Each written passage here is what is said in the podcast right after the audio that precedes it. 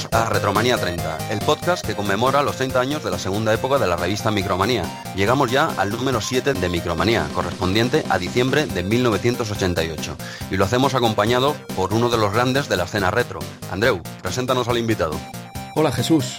Hoy nos ayudará a comentar la Micromanía 7 Atila Merino, un todoterreno del retro y en especial del Amstrad. Atila es el alma mater de la feria Amstrad Eterno, que en poco tiempo y estando solo enfocada a un sistema, se ha convertido en un referente gracias al nivel de sus invitados. Atila también es director del blog Un Pasado Mejor, cuya sección de entrevistas es indispensable para conservar la historia de los videojuegos, y redactor de la revista Yo tenía un juego. También colabora con la edición española de Retro Gamer y es coautor de los dos volúmenes de la enciclopedia Homebrew, de los que somos afortunados poseedores con copias dedicadas y firmadas. Atila, Bienvenido al programa. Hola Jesús y hola Andreu, gracias por invitarme al, programa. Hoy nos visita Atila como experto revisor de videojuegos retro y también porque el 30 de noviembre lanzó un nuevo libro titulado Amstrad Eterno, editado por Dolmen. Es un libro que estamos deseando tener en nuestras manos porque la calidad de la portada y las ilustraciones interiores parece impresionante y la calidad de los contenidos está asegurada por el autor. Atila, cuéntanos un poco cómo es el libro de Amstrad Eterno y qué pueden esperar de él los lectores. Bueno, pues el libro de, de Amstrad Eterno, como el nombre indica, es un libro de, sobre Amstrad, ¿no?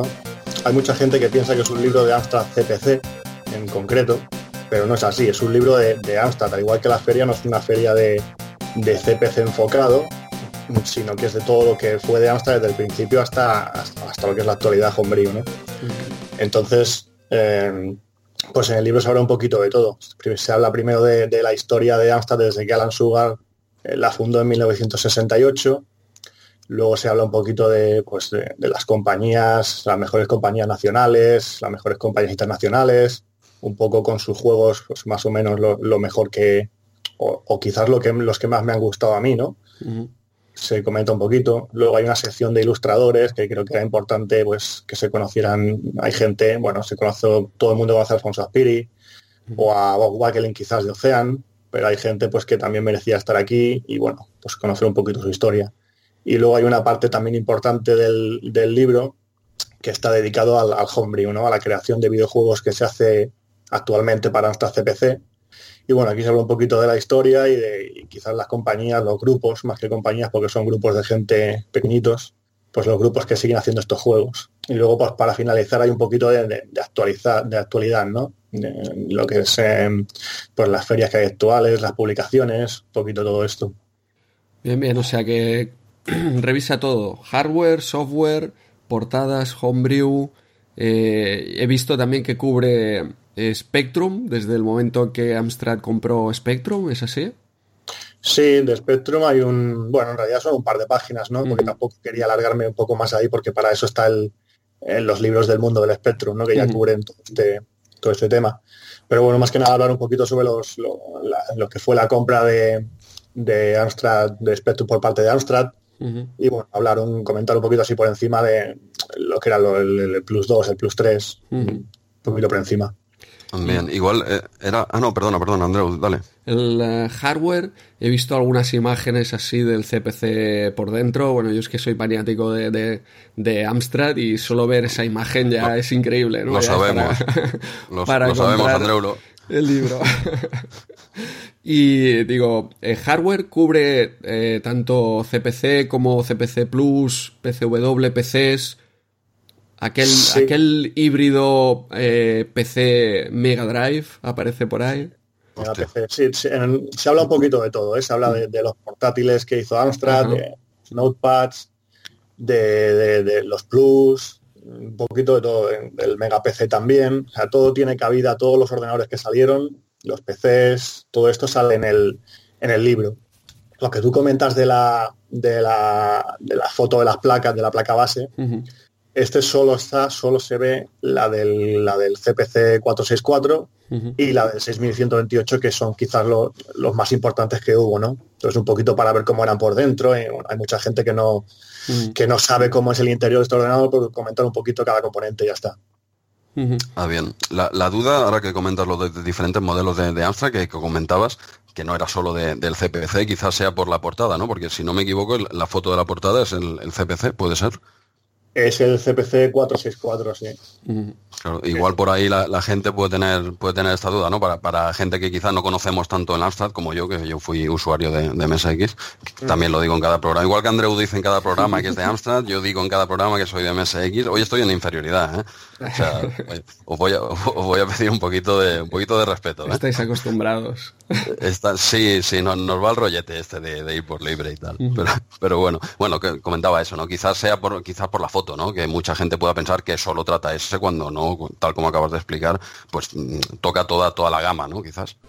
Sí, en todo se habla un poquito de todo, ¿no? Pero piensa que el, que el grueso del libro es eh, son los juegos, básicamente, ¿no? La historia de, de las compañías y los juegos para CPC. La mayoría del libro es eso.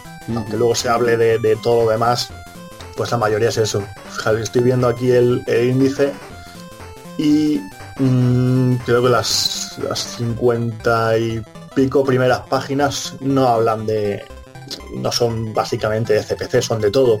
Entre historia, entre ordenadores, los PCW, periféricos, hay un poco de todo. Luego ya empiezan las compañías, ¿no? Claro, esta es la parte que más, que más ocupa, que claro, igual son, pues no sé, 150 páginas. O sea que es ah. interesante, ¿no? Que eh, no está eh, ordenado desde el punto de vista de videojuegos, como podría ser la enciclopedia Homebrew, sino por, el, por compañías, incluso compañías extranjeras también, supongo. Sí, de hecho ahí hice una selección aquí más o menos de, de no sé, 10 compañías, 10 nacionales y 10 internacionales. Y bueno, eso se explica pues la historia desde su fundación, los juegos más o menos que hicieron. Y luego pues en cada compañía lo que hay es, mm, pues no sé, dos, cuatro, seis juegos que se comentan la página completa. Ah, guay. Bien, bien. Claro, teníamos quizá la referencia de, la enciclopedia Homebrew, ¿no? Que, el orden, lo que comenta Andreu, pues es más de los juegos, aquí es, has optado por, bueno, más por compañías quizás, ¿no? Cambiar un poco, cambiar un poco. Oye, ya, que has comentado el, páginas, ¿cuántas páginas tiene este libro, por curiosidad? Pues tiene 256. Wow y bueno, porque no podía tener más que era el límite que Dolmen permitía para este tipo de libro. bueno, pues muchas cosas se tuvieron que quedar fuera y recortar otras. Ah, claro, porque la, editorial te, pone un límite, no, no sabía que funcionase. Bueno, pone un límite porque el, formato del libro en sí no, no, no, si tú pones más páginas, pues igual revienta, ¿no? El libro. Porque es un formato como panorámico, me parece ver en las, en las fotos. Sí, el formato, si conocéis los del mundo del Spectrum, es exactamente igual. La idea es que fuera, que fuera así. que no, no, es curioso. ¿Hay, hay por, por, curiosidad algún, algún apartado también? Cuando hablas de los juegos, ¿hablas de trucos, por ejemplo? ¿De pokés o truquitos o así? ¿O haces el comentario así del juego en general? No, de, de pokés, trucos, todo esto no hablo. Mm, seguramente porque yo nunca he sido de, de ni nada de esto, nunca, nunca me ha interesado, no sé por qué, pero no, me ha hecho gracia. Lo que se habla es, pues bueno, más o menos un poco la historia del juego, quiénes eran sus desarrolladores, y lo, que sí que he hecho aquí, bueno, aquí y en todo el libro, es aprovechar las, las entrevistas que he ido haciendo en el, en el blog de un pasado mejor, pues ir cogiendo citas de, sus creadores. Ah, citas, pero que mira, te iba a preguntar ahora precisamente si, si venían explícitamente entrevistas para el libro, pero veo que por lo que comentas ya has cogido citas que, que, ya tienes hechas de, otras entrevistas quizás, ¿no? Claro, lo, que he hecho es aprovechar todas las entrevistas del blog y bueno, pues casi sí. Lo que no podía hacer era coger una entrevista entera porque entonces se, se comía todo el libro. Claro. Pero sí que pues, si hablo del Navy Books, pues, pues citas en concreto que, que hicieran pues Nacho Abril, o Jorge Aspiri, que era el grafista, o bueno, un poquito así. Bueno, seguro que será muy interesante porque esas entrevistas, como he dicho ya antes en la introducción, eh, son impresionantes. O sea, son detalles que cuentan los, los protagonistas de cómo lo recuerdan. Eh, a mí me encantan. Yo cada día que sale una entrevista nueva me lanzo ahí y también nos, nos lanzaremos al libro, por supuesto. Tema de ferias que comentas, eh, aparte de Amstrad Eterno, salen otras ferias. ¿Sabes si hay ferias fuera de España sobre Amstrad? Bueno, veo que eso lo, has cogido, has cogido rápido al vuelo. ¿eh? No, en realidad, en realidad solo hablo de feria, hablo de Amstrad Eterno. Ahí se me ha ido el plural. hay, creo que hay alguna todavía por Francia, por Francia que son muy, muy fanáticos de, de Amstrad CPC, sobre todo el 6128. Creo que hay algo. Antes había más, ahora, pero no hablo de este aspecto porque esto son cosas que tuve que suprimir porque ya no me cabía. Claro. Bien, bien. No, no, realmente, no sé, está eh, resurgimiento del CPC en España. Eh, bueno, has tenido gran parte de culpa con, la Feria Amstrad Eterno. Eh, también tenemos al profesor eh, Fran Gallego, ¿no? Con su CPC telera. Y ha habido un boom los últimos 3-4 años que anteriormente solo había, solo había, o mayormente el homebrew era Spectrum. MSX siempre ha habido mucho, pero los últimos tres años el, el de CPC ha, ha, crecido de manera increíble, sí, sí. Sí, pero esto ha sido más eh, últimamente, ¿no? Dijéramos, sí, sí que de MSX hace muchos años ya que, se mantiene, pero, pero es verdad que, que Amstrad ha habido, sobre todo por la fe, por Amstrad de Eterno, quiero pensar, ¿no? Pero es verdad que había un resurgimiento muy fuerte, ¿no? De, de Amstrad. Bueno, yo no creo que sea por Amstrad Eterno especialmente. Y había Hombre, gran, que... gran, parte, gran, creo, ¿eh? bueno, menos en mi opinión. Ha ayudado, pero yo creo que lo más importante eh, webs como, como Amstrad SP ya, ya, llevaba muchísimo tiempo. Entonces ellos siempre han estado tirando del carro ¿no? de Amstrad y su grupo SP Soft pues también siempre ha hecho, lleva años haciendo, haciendo juegos con brillo, ¿no? Y, y, lo más importante, pues lo que decís de, de, de CPC RetroDev y CPC Telera, de Fran Gallego, pues esto sí que ayuda muchísimo porque allí sí. se presentan pues, pues, muchos juegos, ¿no? De hecho, en los últimos años mmm, es España la que está tirando del carro de, de los juegos de, de nuestras CPC, mm. porque antiguamente pues quizás Alemania o, o Francia hacían muchos juegos, pero ahora es justamente al revés, ahora es España la que saca más, más producto, ¿no? Mm. Un poco tarde, siempre vamos un poquito tarde, pero bueno, al menos al menos estamos dando la cara, aunque sea aunque sea un poquito más tarde. Oye, que, quería hacerte un, una pregunta. Me pareció ver en, en, Twitter hace unos días que se había agotado una primera edición, o no sé, ¿me puedes aclarar más o menos? Porque no sé si eso es así. ¿Se había agotado esta primera edición? ¿Puede ser? No, no la primera edición, sino los los extras que venían acompañados en... Ah, los extras, vale. Es que me... en, en la web de Dolmen. Vale, vale fue ayer, lo pusieron ayer, pues bueno, se agotaron, se agotaron muy rápido. Eh, pero el libro sí, sigue estando disponible, quien, quien lo quiera comprar puede, puede ir a la sí, web sí. de, de, Dolmen y que, que, hay... De libro hay muchos por vender todavía. Vale, vale, vale. Me, me pareció le, leer algo, digo, hombre, tan rápido ya salió en un día, digo, me, menudo, ni, que, ni que fuese un libro de MSX, ¿no? Digo, esto, esto es la hostia, ¿no? pero bueno, pues vale, vale. De, de, de Harry Potter. Sí, sí, digo, joder, no, que quería, quería preguntarte lo que, que nos aclarases eh, un poco esto. Vale, ¿te, ¿te, puedo preguntar el precio? ¿Te lo puedo preguntar? Sí, de hecho el precio creo que ya salió por, por Twitter o por algún lado, incluso lo sí, en el libro. Son lo 20, desconozco. En el precio oficial 23,90. Ah, muy bien. Uh -huh. Muy bien. Pues ello, a, a, lanzarse a por el libro. En, supongo que estará disponible en todas las ferias, ¿no? Eh, vendrán con, con, ejemplares o se puede pedir por internet también en, en, Dolmen, se puede pedir en Amazon, he visto también, quizá. Sí, en Amazon, en FNAC, en un montón de librerías, Hombre, bueno, están vale. por todos lados. Perfecto, perfecto. O sea, pues están en, en FNAC. Sí, sí. Muy bien. Ahora, ahora que tenemos próxima la, la feria de eh, BCN Games World, bueno, la Retro Barcelona, allí estará disponible también, porque esto es, lo estamos grabando una semana antes. De hecho, este podcast sale publicado el, el, a dos días de hacerse, ¿no? Se, se inaugura el jueves, quizás, la, la sí. Retro Barcelona, ¿puede ser? Y el sábado 1 de diciembre eh, eh, aparece el podcast, digamos. Exacto, mm. el sábado 1 de, de, aquí, una, estamos grabando una semana antes. Eh, ¿Estará disponible en Retro Barcelona el libro?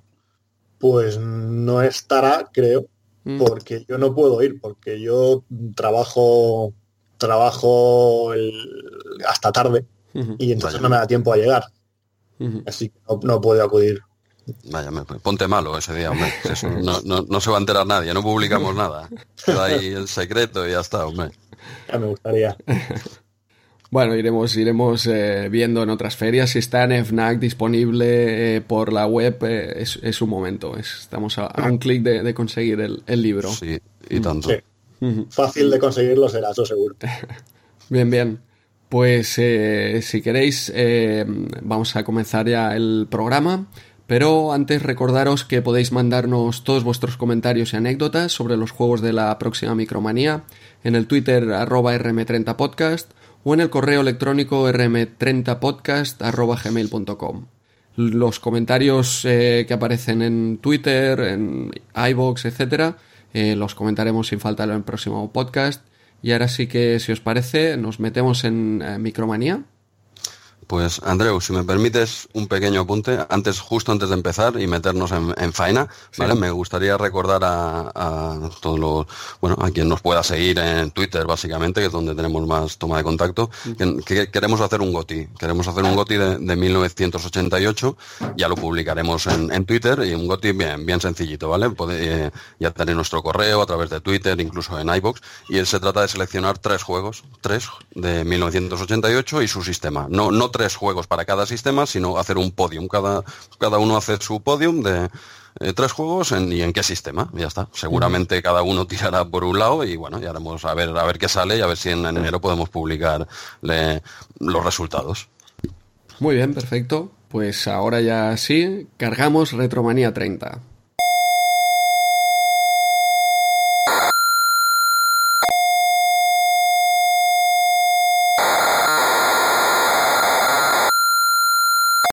Pues bien, empezamos como siempre por la portada de, Micromanía número 7 en, diciembre de 1988, que, que es una extra navidad de, 120 páginas y esta era un poquito más cara, ¿eh? esta era 295 pesetas. ¿Vale? Como siempre, pues eh, no viene, bueno, esta vez viene un poquito más cargado en contenido, normalmente eran dos, tres juegos, pero esta vez como hacen un listado, me meten un poquito más. El juego, el juego principal de portada es el Thunderblade, ¿eh? El juego aquí de, helicópteros ya no sé si la gente lo conoce. A mí no me sonaba mucho, sinceramente yo este juego no, lo recordaba mucho, el Thunderblade. Sí, bueno. máquina de, Sega. Bueno, al menos por aquí la, máquina de Sega era, era famosa. Y, luego la conversión, eh, yo la verdad es que no la había visto, pero eh, luego, luego comentaremos, sí. Luego comentamos, sí, sí, porque la, conversión sí que a mí me pasó desapercibida ¿eh? en la época. Bueno, y comparte eh, portada también con, bueno, Barbarian 2. Quien no conoce Barbarian 2 y a sus, y a sus protagonistas, ¿no? Sí, aquí exprimiendo al máximo esta portada del Barbarian 2, Micromanía siempre que puede la, pone ahí. Sí, porque ya ha salido ya varias veces, ¿eh? en Micromanía, pero, pero bueno, no, aquí es, es motivo para, volver a, poner aquí a la, chica de turno en portada con Barbarian 2 y bueno, y el otro juego destacado, tercer juego destacado de, la portada sería el, Poder Oscuro. la devastadora amenaza de, la noche, titulan aquí. Dime, dime. Curioso, ¿no? Que, que tanto el Poder Oscuro como Barbarian 2 en realidad ya aparecían eh, revisados en la Micromanía anterior y vuelven a aparecer aquí en portada porque hay eh, reportajes sobre cómo, cómo pasarlos fácilmente. Y, más en un número así tan, tan grande, quiero decir que tienen material para meter aquí en portada. Bueno, yo entiendo que también los maletines van y vienen, ¿eh? esto, es, esto es lógico.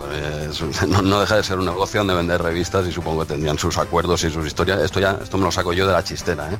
pero, pero es verdad que con tanto material y habiendo salido ya previamente que estén otra vez por aquí, pues bueno, y nada, y luego hace una pequeña mención a, varios juegos, que esto, esto no lo solían hacer, al menos hasta el número 7, normalmente metían dos, tres juegos y, poco más, y adentro te encontrabas todo, el contenido, ¿no? Y pone eh, mapas y cargadores para Artura, Rock and Roller, Cybernoid 2, Triple Comando y Life and Let Die. Son, bueno, hasta aquí sería la, portada, quizá un poquito más completa por este pequeño listado, pero bueno, como, siempre, como hasta ahora, y creo que es la tónica habitual en, en toda la revista, pues suele ser bastante, bastante escueta, ¿no? Es más llamativa que otra cosa. Sí, lo que me sorprende, volvemos a encontrarnos con un número extra, aún más extra, porque el número 6 era extra también, con contenido de, de Navidad, y ahora, aquel creo recordar que era de 105 páginas, ya llegamos a diciembre y otro extra de Navidad, 120 páginas.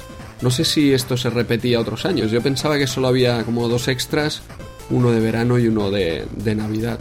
Sí, sí, yo, igual. Yo, bueno, de hecho creo que el mes pasado ponía simplemente el número extra, ¿no? No ponía nada referente a Navidad, dijéramos, y aquí sí que meten el extra Navidad que ya se convertirá en, una tradición, ¿no? Cada, cada mes de diciembre sacaban un tocho que, no me veas tú, que estaba muy bien, ¿eh? Pero claro, este anterior, en noviembre, yo no, no sé si se vuelve a repetir así, aparte de los de verano, claro. o sea, quitando los de verano y Navidad, no sé si se repetía. Mm, tú, Atila, este, eras lector de, esta revista, eran más de la primera época, era, no, no, la, no la tocaste ni con un palo, la micromanía. Sí, yo, bueno, yo empecé desde la primera época y, la seguí en la segunda, pero oh. ahora que me hizo el extra ni me había fijado, la verdad. Así que no sé qué decir. O sea, tú ya, venías de... veterano de, de Micromanía. Sí, sí. Me gusta mucho. Sí, yo, yo al menos, bueno, y creo que Andreu igual, empezamos con la segunda. De la primera ya nos pilló. Yo por la primera no, estaba por la labor y empezamos ya, yo a partir del número 4 más o menos, pero de la primera época las he visto a posteriori, claro. En la época no, no las toqué. Y tú, tú ya estabas ahí con la, con la primera época y todo. Sí, sí. Yo, empecé, fui muy precoz. vale, vale, no, porque hostia, a mí me cayó más lejos. Así, ¿cuándo llegó el, el primer Amstrad a tu casa? A mí llegó en el 85. o sea, recién salido, ¿no? En España, yo creo. Recién salido el 6128. El año anterior ya había ah. salido el, 464. Pasa que salió en Navidad. El 464. El 464 salió en España en el 85. Eh, no, el 464 salió en las Navidades del 84. En las Navidades del 84. Sí, sí, pues fuiste, vamos, precoce, ¿eh? te, tuviste la suerte porque en, esa época no, es como hoy en día, hoy todo el mundo tiene en día, o sea, todo el mundo tiene en casa en dos ordenadores, no uno, pero en esa época, en el 85, 86, tener un ordenador en casa no, no era sencillo porque, claro, los precios que tenían eran desorbitados, no, no lo sé, yo, yo, no lo pagué, pero a posteriori, a posteriori me he dado cuenta de que tuvieron que hacer un, un buen esfuerzo mis, padres al menos. ¿eh? Sí, además con el, con el 6128 que este ya, el que yo tuve era con monitor a color, este era caro, caro, no sé si valía. monitor? Como, sí, porque los Amstrad venían con monitor siempre. Sí, sí. Este creo que costó pues 150.000 pelas o algo así. Probablemente sí, yo recuerdo, yo tenía el, el, 464 y yo creo que costaría unas 100.000, sí, sí. Madre mía, ¿y no, no había opción de, conectar un, un Amstrad a un, a un televisor? ¿Ninguna opción? En aquella época no, ahora sí que la hay. Ahora sí, ahora sí, pero claro, ya muy a posteriori, ¿no? Que habrán sacado cuatro cachivaches, ¿no? Claro. Hostia, pero, pero claro, es que el obligarte, sí, yo también sobre esa época ¿eh? tuve el MSX y también lo tuve con monitor, la verdad. Pero, pero a poco que podía le, le quitaba la tele a mis padres, que la tenían en la habitación, la tele pequeña de color, y me, y me la, me la llevaba para la habitación cuando, cuando podía, las pocas veces. Y sí, sí, al menos lo conectaba y podía verlo, podía verlo en color, porque claro, yo tenía el monitor de fósforo verde, que lo sigo teniendo, que yo no sé cómo no me dejé la vista, ¿eh? Pero, pero claro, al menos tenían la opción de ponerlo en una tele en color y madre mía, vaya, vaya cambio. Sí, lo bueno del Amstrad era que era el paquete completo, lo malo es que tenías que pagarlo completo, claro. No es como un Spectrum que ibas a por tu 48K y luego ya te apañabas con, el resto, la cinta, la tele, etcétera. Bueno, aún así, aún así lo, lo petó Amstrad. Bueno, en España sabemos Spectrum y Amstrad, básicamente, fueron los que se llevaron el gato al agua, ¿no? Pero bueno, pues tendríamos, tendríamos liquidada la, portada, ¿no? Pasa, Entramos ya con, a darle caña al contenido. Al contenido, ¿no? Entramos directamente al megajuego, que es uno de esos que recordamos eh, todos de haberlo jugado en la época. No sé quién no lo tenía en el momento este juego, pero hablamos de Navy Moves, aquí según eh, Micromanía, la consagración de, de Dynamic. Eh, un juego del que todos recordamos esa portada de Arnold Schwarzenegger. No, ¿qué Hay que pagaron un pastón Dynamic, ¿no? Creo. no es Arnold, ah, no es, Arnold. No, hombre, no, no es Arnold. ¿Cómo va a ser Arnold? Este es un protagonista, es un, no sé, un marinero de esto, un ah. soldado. no, no piensen mal, hombre. En España nunca se ha hecho, se ha hecho, se han hecho cosas así. Vale, vale, no, yo siempre había creído que era Arnold y que había posado así para, para la portada. Si Arnold no tiene ni, idea de, ni vio un duro, ni. es una copia descarada de, la portada de, Comando. Y un portadón, ¿eh? Por eso, portadón de, rollo. Sí, y, además esta portada es de las pocas que hizo rollo para exclusivamente para un juego. Ah, sí, Todas las demás las cogían de, de, su book, digamos. Ah, esta la hizo específicamente para, para Navy Moves. Sí, sí, esta fue de las caras. Les salía barato, ¿no? Claro, aprovechaban un, dibujo que ella tenía, le podían pagar menos, pero esta fueron a por él directamente. Claro, aquí ya en este año ya, ya Dynamic tenía bastante dinero y quería, sobre todo con este juego, quería hacer un, pues el, juegazo, ¿no? Digamos. Un pelotazo. Que además lo fue. Sí, tanto. De hecho, este es, mi, este es mi juego favorito de, de, de, de Amstrad, de, vamos, de toda la historia. Hostia, pues mira, perfecto. hemos acertado con el mes de invitación, bueno, o más bien con la salida del libro, ¿no? Ha, coincidido todo. ¿eh? Sí, además este veo que las fotos que ponen aquí en Micromanía son las de la versión de, CPC. Se ¿Ah, ven muy mal, pero son las de son las de CPC. Cuesta distinguir ¿eh? que sea de CPC, claro, acostumbrado a los colores así más fuertes y tal. Aquí, al menos en el, yo lo tengo abierto ahora por un PDF. y, sí que, claro, al verse así más apagado y tal. Se ve pequeño, pero... Sobre el motor. Se ve claramente que no, que no es Spectrum o, MSX. Sí, sí. Bueno, que es la, que es la misma. Ahora comento. Bueno, como, como por desgracia, como en casi todas, es, la misma.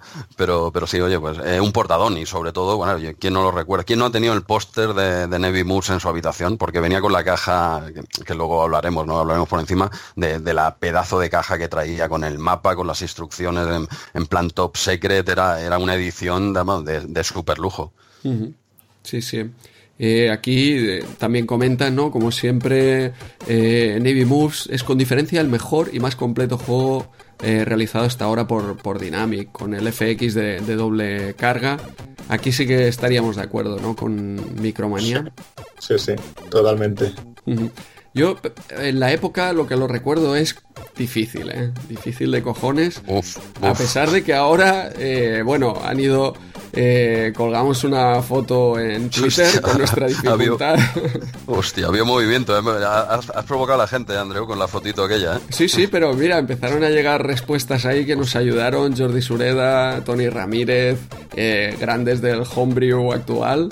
Y del CPC en especial, pues nos dieron ahí los consejos para pasarnos las, las minas y para pasarnos los pulpos y bueno habla ahora hablaremos habla por ti de los pulpos porque yo tengo un trauma con eso de todo ha sido posible Jesús que no hayas pasado de ahí los pulpos eh, tú te has pasado los pulpos yo lo he jugado evidentemente lo, he jugado en MSX mm. de, verdad yo me volví loco ¿eh? me pegué una tarde con los pulpos ¿eh? porque no quería he, tirado de, guardar el estado mm. igual que tú lo que pasa es que yo lo digo no yo no, lo digo, yo lo digo he guardado el estado CPC guardé estado por las minas ah, tío. a mí las minas me vuelven loco. Pero luego, después de, jugar eh, toda la semana la versión CPC, me puse la de Spectrum y a la segunda partida, sin guardar estado, del tirón. Me pasé. Coño, la de una, una semana ya. Yo he probado, también la, de Amstrad. ¿eh? Y esto, esto que se comentaba en el Twitter de que la parte trasera de la, de la barca eh, apenas toca. Yo no sé si esto tiene, si esto funciona igual en Spectrum y MSX, que es lo Spectrum sí, sí que funciona. Y, en. ¿Estás seguro? a ver, no puedes tocar con toda la barca Jesús. un, poco. tengo un trauma, tengo, un trauma con este juego. Hostia, he, llegado, lo admito, he llegado a los pulpos, no he podido con los putos pulpos, ¿vale? No había manera. Lo he jugado en el, portátil con el, mando de la PS3 y tenía los gatillos ya quemados, porque los gatillos pongo lo de guardar estado rápido y cargarlo rápido, ¿vale? Sí, no, no, yo lo admito, ya las cosas claras. Y en, el pulpo es que no había, de verdad. Yo, yo sí que comentaron esto de, cargar el misil. Eh, eh, me, lo puedes explicar en directo cómo se carga un misil? Ya ahora me dirás que es apretando mucho rato el botón, pero me lo puedes explicar mejor porque yo no hay manera. Hacen como un pequeño movimiento. Tú cuando apretas, hace como un movimiento de cargar el misil.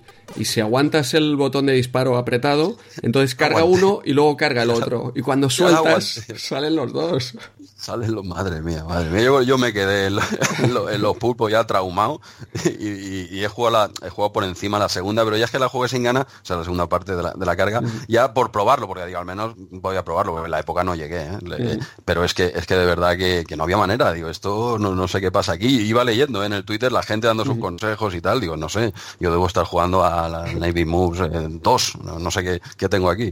Pero bueno, eh, Atila, cuéntanos alguna batallita de este juego, pues seguro, siendo tu juego favorito, seguro que la, habrás pasado también en putas, ¿no? Con este, en la época. Bueno, no, no creas. Yo no lo recuerdo tan difícil. Ahora sí que, ahora sí que lo vemos más difícil porque en realidad somos más malos, ¿no? Menos reflejos. Los juegos que se hacen ahora, pues cada vez son más fáciles, ¿no? Pero en aquella época no lo recuerdo tan fácil. Sí, quizás la, fase de la, de la, lancha con las minas era la más complicada, pero nada que, yo qué sé, 20 muertes ya no hubieras aprendido, ¿no? Te mataban 20 veces y ibas mejorando. Pasa que ahora no ni tres. ¿Ves más complicado la fase de las minas, por ejemplo, que los pulpos? Tú. Sí, claro. Una vez pasas lo de las minas, todo lo demás es más fácil. Sí, sí, también coincido con él. ¿eh? Para mí las minas era siempre lo peor. Vale, me voy a desayunar. Cuando acabéis de hablar de Navy Moves, envíame un WhatsApp, Andreu, y vuelvo a la, a la grabación. No, no, pero sí, lo de las minas sí, hombre, es complicadete, ¿no? Pero, eh, no sé, lo he visto más fácil, pero lo otro de verdad que no, que no había manera, ¿eh? A ver, las minas, porque si, si salvas estado Jesús es fácil, porque solo tienes que saltar una mina cada vez. Pues tú, tú, tú, no has grabado estado en las minas, ¿a que no? Cada boya, cada boya. En el CPC grababa cada boya, sí. Vale, vale, Al menos eres. Te lo tengo que sacar con pinzas, pero al menos eres honesto. No la primera, hay que sacártelo, pero al menos dices la verdad. No, no, pero que luego en Spectrum fue como un paseo, me, me quedé flipado. no, ahora te digo en serio, también eso que comentas, me imagino también porque llevas una semana dándole sí, caña, ¿no? Sí, sí, más entiendo, con, tampoco también. se diferencian tanto, ¿eh? pero todas las versiones son excepcionales, ¿eh? En este caso. Bueno, hay que recordar aquí que la, la versión original, bueno, las, la, la, primera versión fue, se hizo en un Amstrad CPC, ¿no? Pero las dos originales son la de Amstrad y Spectrum. Uh -huh. eh, estas las hizo Nacho Abril. Uh -huh. Pero las de las de Amiga y MSX las hizo su hermano Carlos. Uh -huh. Entonces, claro, estaban en el, el, juego estaba en familia, digamos, ¿no? Sí, no quedaba en casa todo. Compart compartían ahí los truquillos.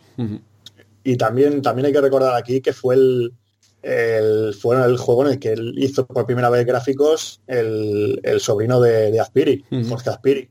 Uh -huh. que ah, inicialmente los gráficos eran de, de Javier Cubedo, precisamente, uh -huh.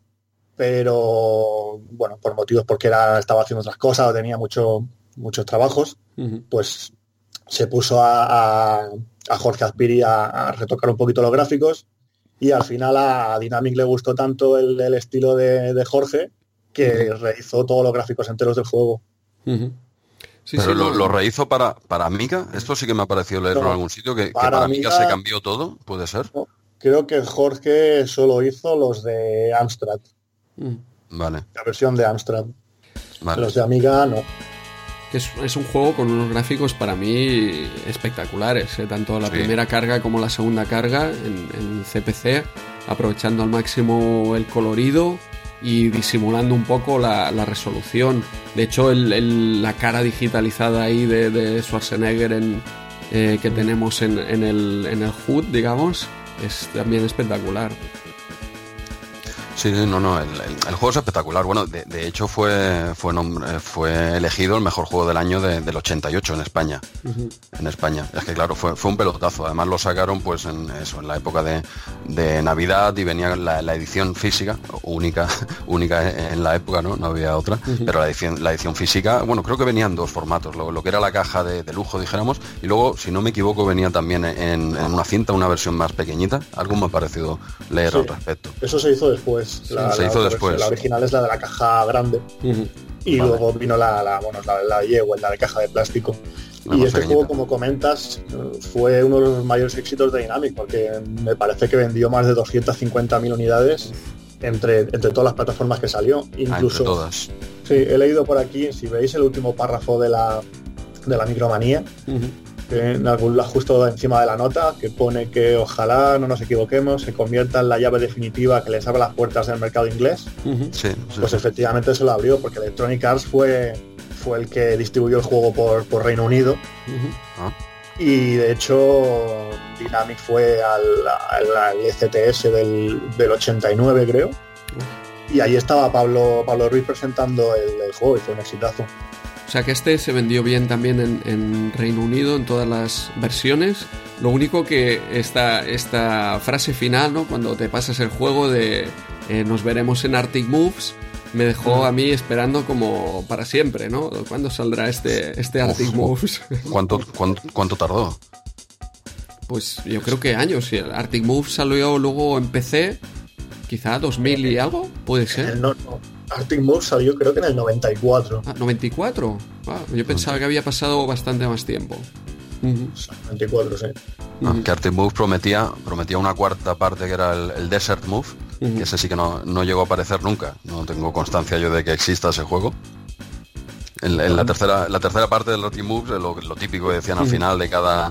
Eh, nos vemos en tal, pues el, sí. la, te invitaban a una cuarta teórica que era Desert Moves. No, no tenía conocimiento yo de, de, de, este anuncio.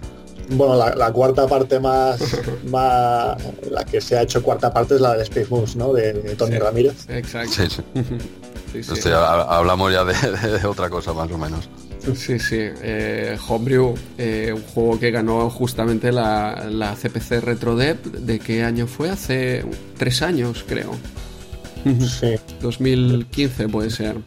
Sí, 2015 creo que fue. fue ah, creo que fue la primera también Amstrad Eterno, fue ese año, creo, ¿no?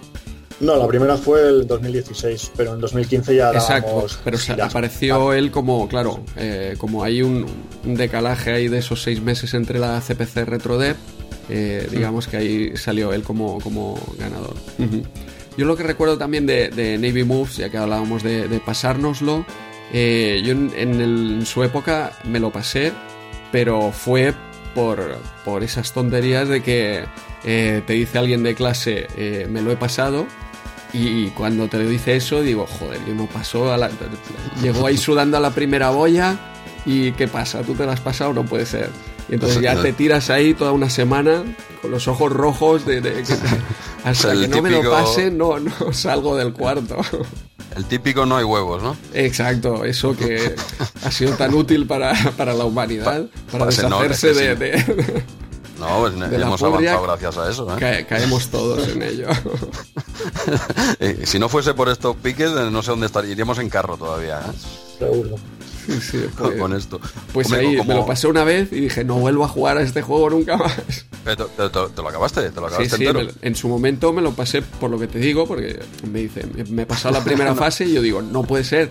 Es que no creía que nadie fuera capaz de pasarse la primera fase.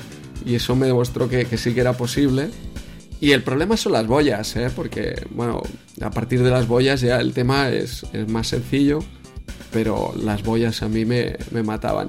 Y es una cosa que hemos hablado ya muchas veces, ¿no? Pero muchos juegos eh, españoles, muchos juegos de Dynamic, yo creo que para mí, para mí cometían ese error de poner la primera, el primera fase o primer momento de juego tan complicado, porque luego es que es un juegazo. No es que las boyas sea, no sea un juegazo, es muy divertido y es un reto.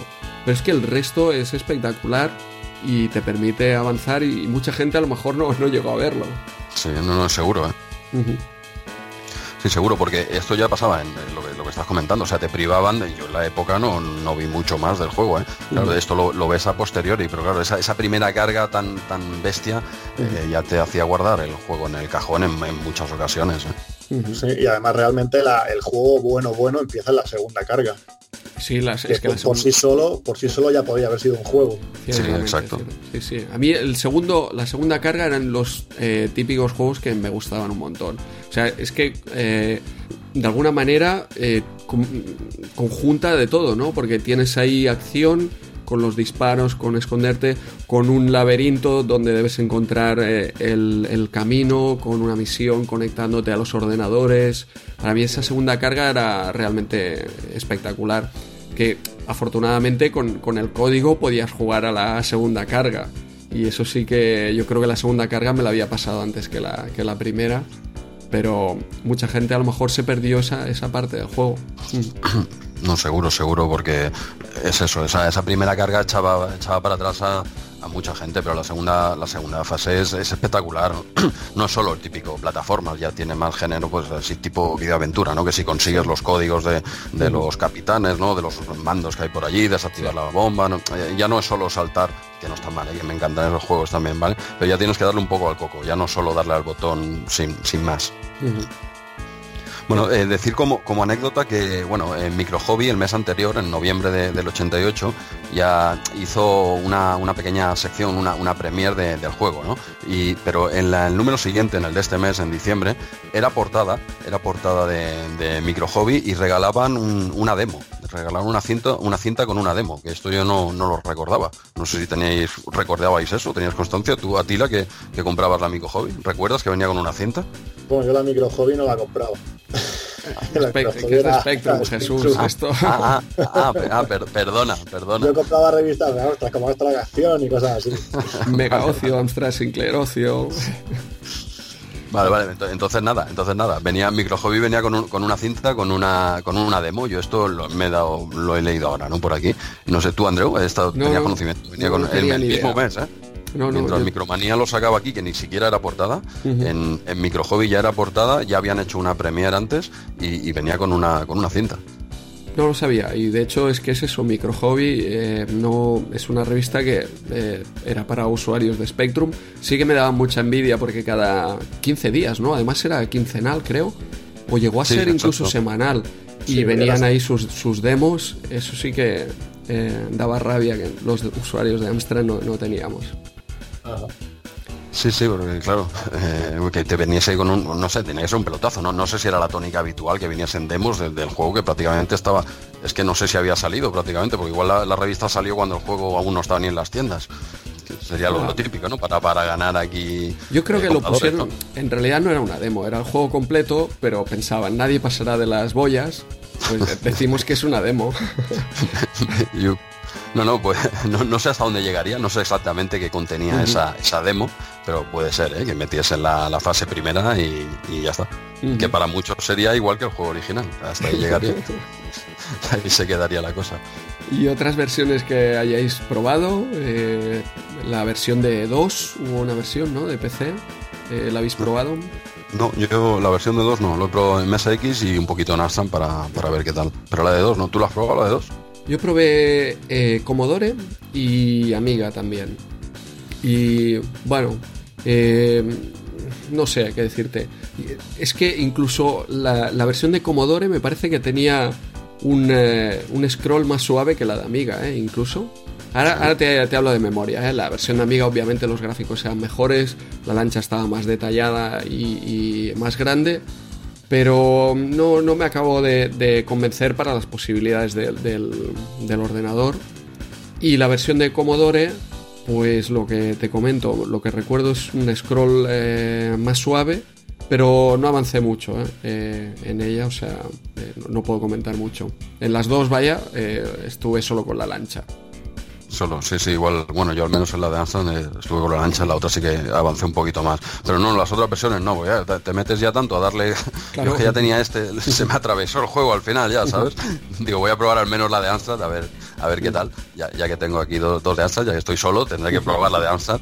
Y, no, no está muy bien. La de Amstrad tiene un colorido espectacular, como siempre, y es un, juego. Bueno, es que creo, mm, versión mala, yo, yo creo que no tiene conversión mala este juego, es que es espectacular en todas, ¿eh?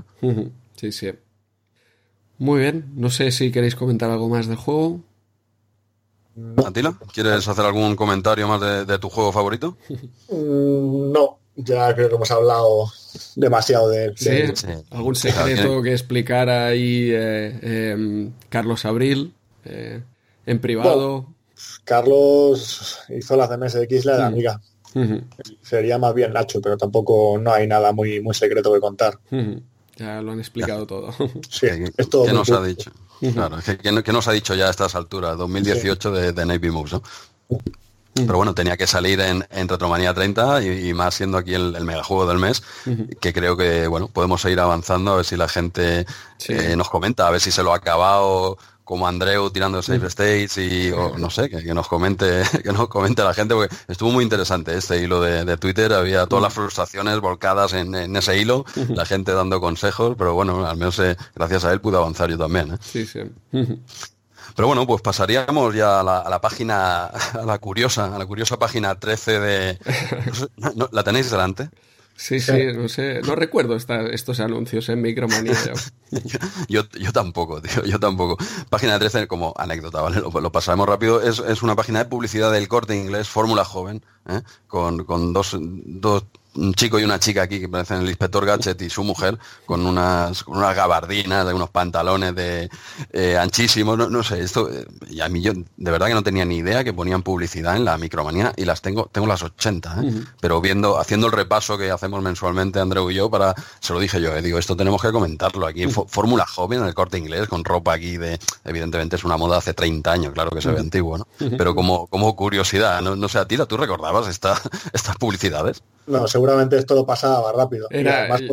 Lo que veo del atuendo de la chica, no mm. recuerdo haber visto nadie así en la época. es espectacular. que lleva, lleva un pantalón que, no sé, de siete tallas más grande, una, una gabardina a lo inspector Gadget y, un, sombrero, por, su, por supuesto. bueno, y un chai, una cosa ahí, es que no, yo es que de moda no tengo ni idea. ¿Cómo? Que parece más de los años 20 que de, los 80, 90. Hostia, no, sé, igual éramos muy críos en esa época y, no nos fijamos si la gente iba así por la calle. Yo espero que, espero que no, espero que no. Pero bueno, en los 80 estas, estas locuras ya se llevaban, pero bueno, queríamos comentar así como anécdota, ¿eh? sin mm. más. Eh, dime, Andrew, dime. No, no, la página anterior, eh, ya cambiando, cambiando de tema, que nos hemos saltado también, vuelve a aparecer aquí en, en la sección Flash y vuelven a escribir Star Trek. No hay manera que en eh, Micromanía escriban Star Trek bien. Eh, primer número lo escribieron con, con C. Ahora escriben aquí Star Trek. Ya con K vamos avanzando poco a poco. Sí, con K sí, pero no sé por qué les ha colado esta S por aquí. Eh, no sé, no sé. Cómo, cómo maltratan nuestra otra eh, afición, ¿eh, Jesús? Sí, sí, sí, sí. Somos unos unos frikis, unos frikis de, Star Trek, unos frikis. Y, sí, sí, no, no, no, me había quedado con el detalle. Yo es que si lo veo así por encima ya ni me digo, esto no es Star Trek, esto es Star Trek. Debe ser la versión latina, quizás, de Star Trek. Un actor latino, no, no lo sé, lo desconocía. Tira, tira, para adelante. Bueno, pues si no tenemos algo, algún comentario sobre moda, eh, Atila, que quieras decirnos. Si, ves correcta esta moda, ¿quieres hacer alguna recomendación a nuestros oyentes de qué se deben poner para este invierno, quizás, 2018? Pues déjate que igual vuelve, vuelve esta moda y vemos gente así. bueno, si, vuelve esta moda, pues yo, bueno, yo soy de ir con tejanos y, y, suadera y ahí se va a quedar. Y bambas. De ahí, no me, de ahí no me van a sacar. Aunque me ha llamado mucho la atención esa gabardina Luego, luego tiraré de, Amazon, ¿vale? A ver, pues bueno, pasemos, pasemos la moda. Como a punto de decir que, habrá otro comentario sobre moda que, nos lo hará Andreu. Que lo, eh, lo, estoy, lo estoy deseando. Estoy deseando grabar la parte final del programa, que sé que viene otra publi que te vas a encargar y que nos vas a, deleitar a todo. tú sí que sabes vestir bien. Pero bueno. sigamos, eh, sigamos. Nos iríamos a la, a la página 14 ¿vale? Que hay un, hay un, bueno, pequeño, sí, tres páginas de un informe de, juegos de lucha que está, bueno, está dividido en, tres secciones, ¿no? Que hablan un poquito de los, motivos del éxito, de, por qué triunfan los juegos de lucha y luego hacen referencia, pues, un poco a los comienzos, que sería del año 84 a, al 86, comentan unos siete juegos y luego en la tercera parte, dijéramos, hablan de, nuevos tiempos, nuevos tiempos en la época, que serían año 87-88 simplemente hacen referencia a seis juegos, que, tres de ellos ni siquiera están comentados, ¿eh? solo están mencionados. Y bueno, es un, tampoco se, nos alargaría mucho con este informe porque hablan, hablan de muchos juegos y para hablar poquito de cada uno, yo de cada época, tanto de los comienzos como de los nuevos tiempos, he seleccionado uno, ¿vale? En, esta primera, en esta primera tirada, si los tengo por aquí, en los comienzos, los juegos que, de los que hablan son Kung Fu del 84, The White of the Exploding Fish del 85, Fighting Warriors del 85, Gear Kung Fu, que este es el que evidentemente es el que he seleccionado, del 85, International Karate del mismo año, el Saint Combat ya del 86 y The Way of the Tiger del 86. Bueno, si os parece bien, vamos un poquito por partes, así lo, hacemos rápido. En, esta primera parte, en estos primeros juegos que comentan muy por encima, ¿eh? porque son tres páginas, ya te digo, y meten igual que 15 juegos, ¿vale? Tampoco no hacen no hacen mucha referencia. Eh, bueno, iríamos por parte, mira, primero simplemente hacer un pequeño resumen de, por qué los juegos de lucha, según Micromanía, claro, eh, lo, estaban petando, ¿no? Y era, según ellos, eh, la decadencia de, los arcades y, un poco el, exceso de, simuladores deportivos que, que, la verdad es que ya hemos comentado unos cuantos aquí, tipos de olimpiadas y tal, claro, tenían el mercado saturado, también había que darle, según Micromanía, un poco de variedad, y ahí coincido, un poco de variedad al tema, y los juegos de lucha todavía no, no estaban muy explotados o todavía aquí en España no no, habían pegado el, pelotazo, ¿no? Y un poco era una nueva vía que, que se abría, ¿no?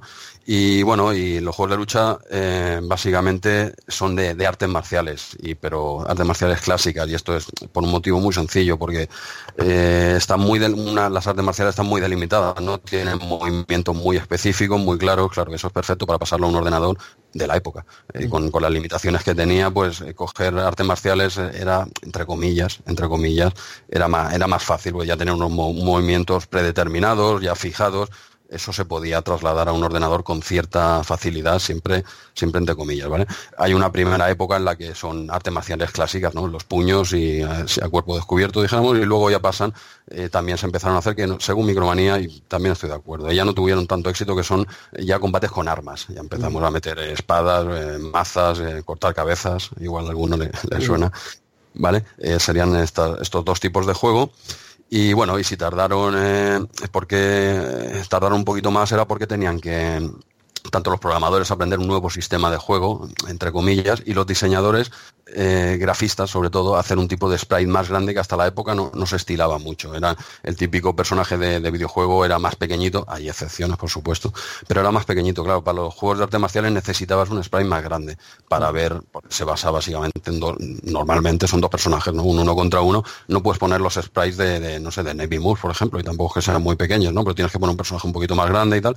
Y bueno, tardaron un, poco más en llegar quizá a esta ola, siempre según Micromanía, pues por eso, ¿no? Porque tenían que aprender este nuevo tipo de juegos y, cómo plasmarlo en pantalla visualmente, ¿no? Y bueno, estos son un poco los motivos que explican de por qué los, juegos de lucha ya empezaban a, petarlo, ¿no? Y de esta primera lista que os he comentado, yo, he seleccionado, así para comentar por encima, sin, sin más, eh, rápidamente, porque creo que incluso en, en Retromanía 30 ya hemos hablado de, de Kung Fu. Yo es el que le di caña de toda la lista que he dicho, eh, creo que es el único que tuve yo en la, en la época, es el Year Kung Fu de, de MSX. Este juego supongo que os suena y que lo habéis jugado hasta la, hasta la saciedad, o al menos lo habéis probado, ¿no? Sí, sí. Atila, no sé si tenías tú, la versión de Amstrad era muy buena. ¿La, jugaste? Sí. la jugué, lo que pasa que nunca, yo no he sido muy, no era mucho, muy aficionado a juegos de lucha.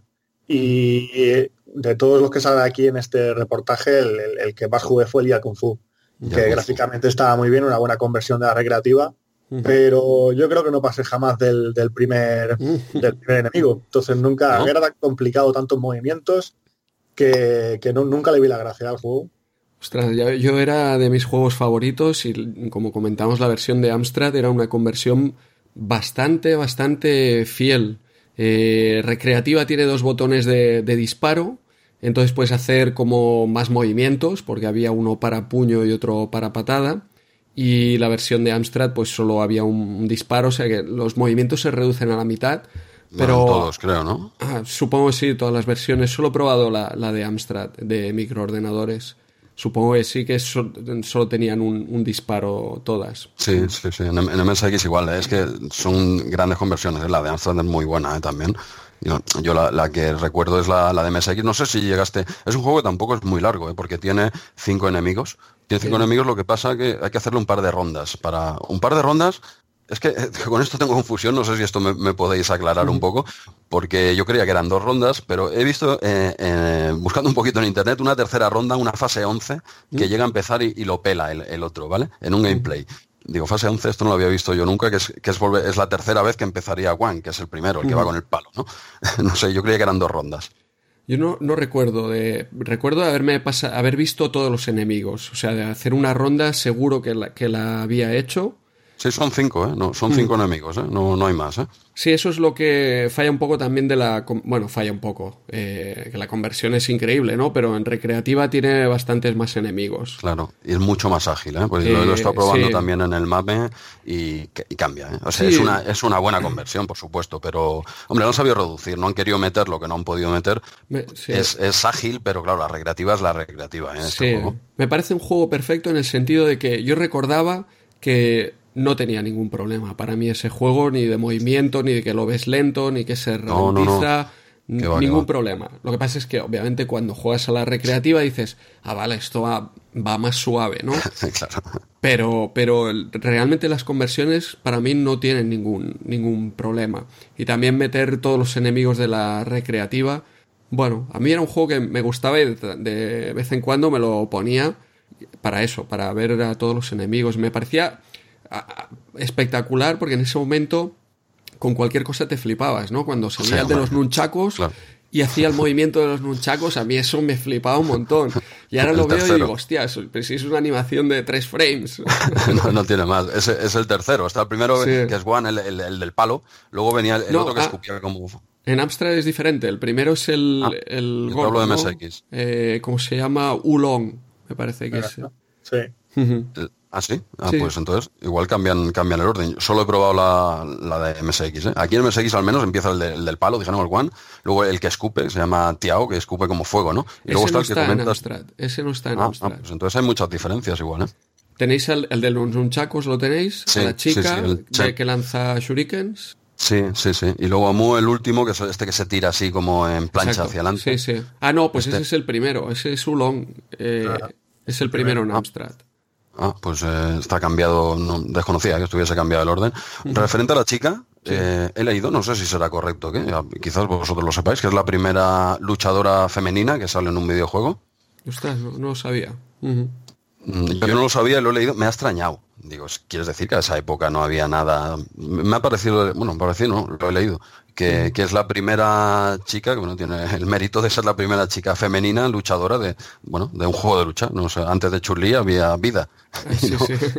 De hecho, pero, pero antes no. justo que hablas de, de- de Street Fighter y Kung Fu, o sea, me parece eh, primero mejor que Street Fighter 1, Eh, bastante por mejor, por supuesto, tío. pero eh, muchas cosas similares, ¿no? Como el Perfect. También puedes hacer un Perfect, Sí, sí, tiene diferentes adversarios, cada uno con sus estilos diferentes.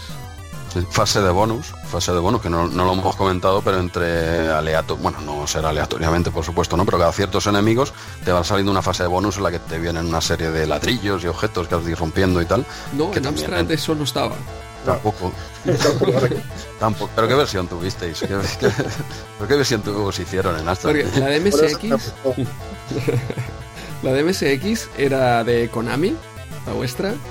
Sí, yo entiendo. Sí. A ver. Sí, No, sí, no. yo entiendo. Sí. Amstrad era Sí, una claro. versión de Imagine que hacía, No, no, era de Konami. Era de Konami. Vale, hacía conversiones de, de- de Konami eh, sí, a microordenadores. Ah, vale, pero no, no es mala versión, ¿eh? La de Amstrad, yo, yo la he visto, no me parece. no, es digo. genial. Vale, yo la que he jugado siempre ha sido la de MSX, pero no, no desconocía el orden porque, claro, teniéndolo aquí lo, lo he ido jugando en, en MSX, dijéramos, ¿no? Este y su secuela, el Year Kung Fu 2, que era a ver, más de lo mismo, lo he probado un poquito por encima, era más de lo mismo, pero en este caso tenías que ir avanzando unas fases, tres pantallas previas. Esto que en el 1 son fases de bonus, eh, bonus stage. Eh, en el 2 tiene- empiezas ya aquí en estas fases, tienes que ir hacia la izquierda, curioso, no, no hacia la derecha, hacia la izquierda.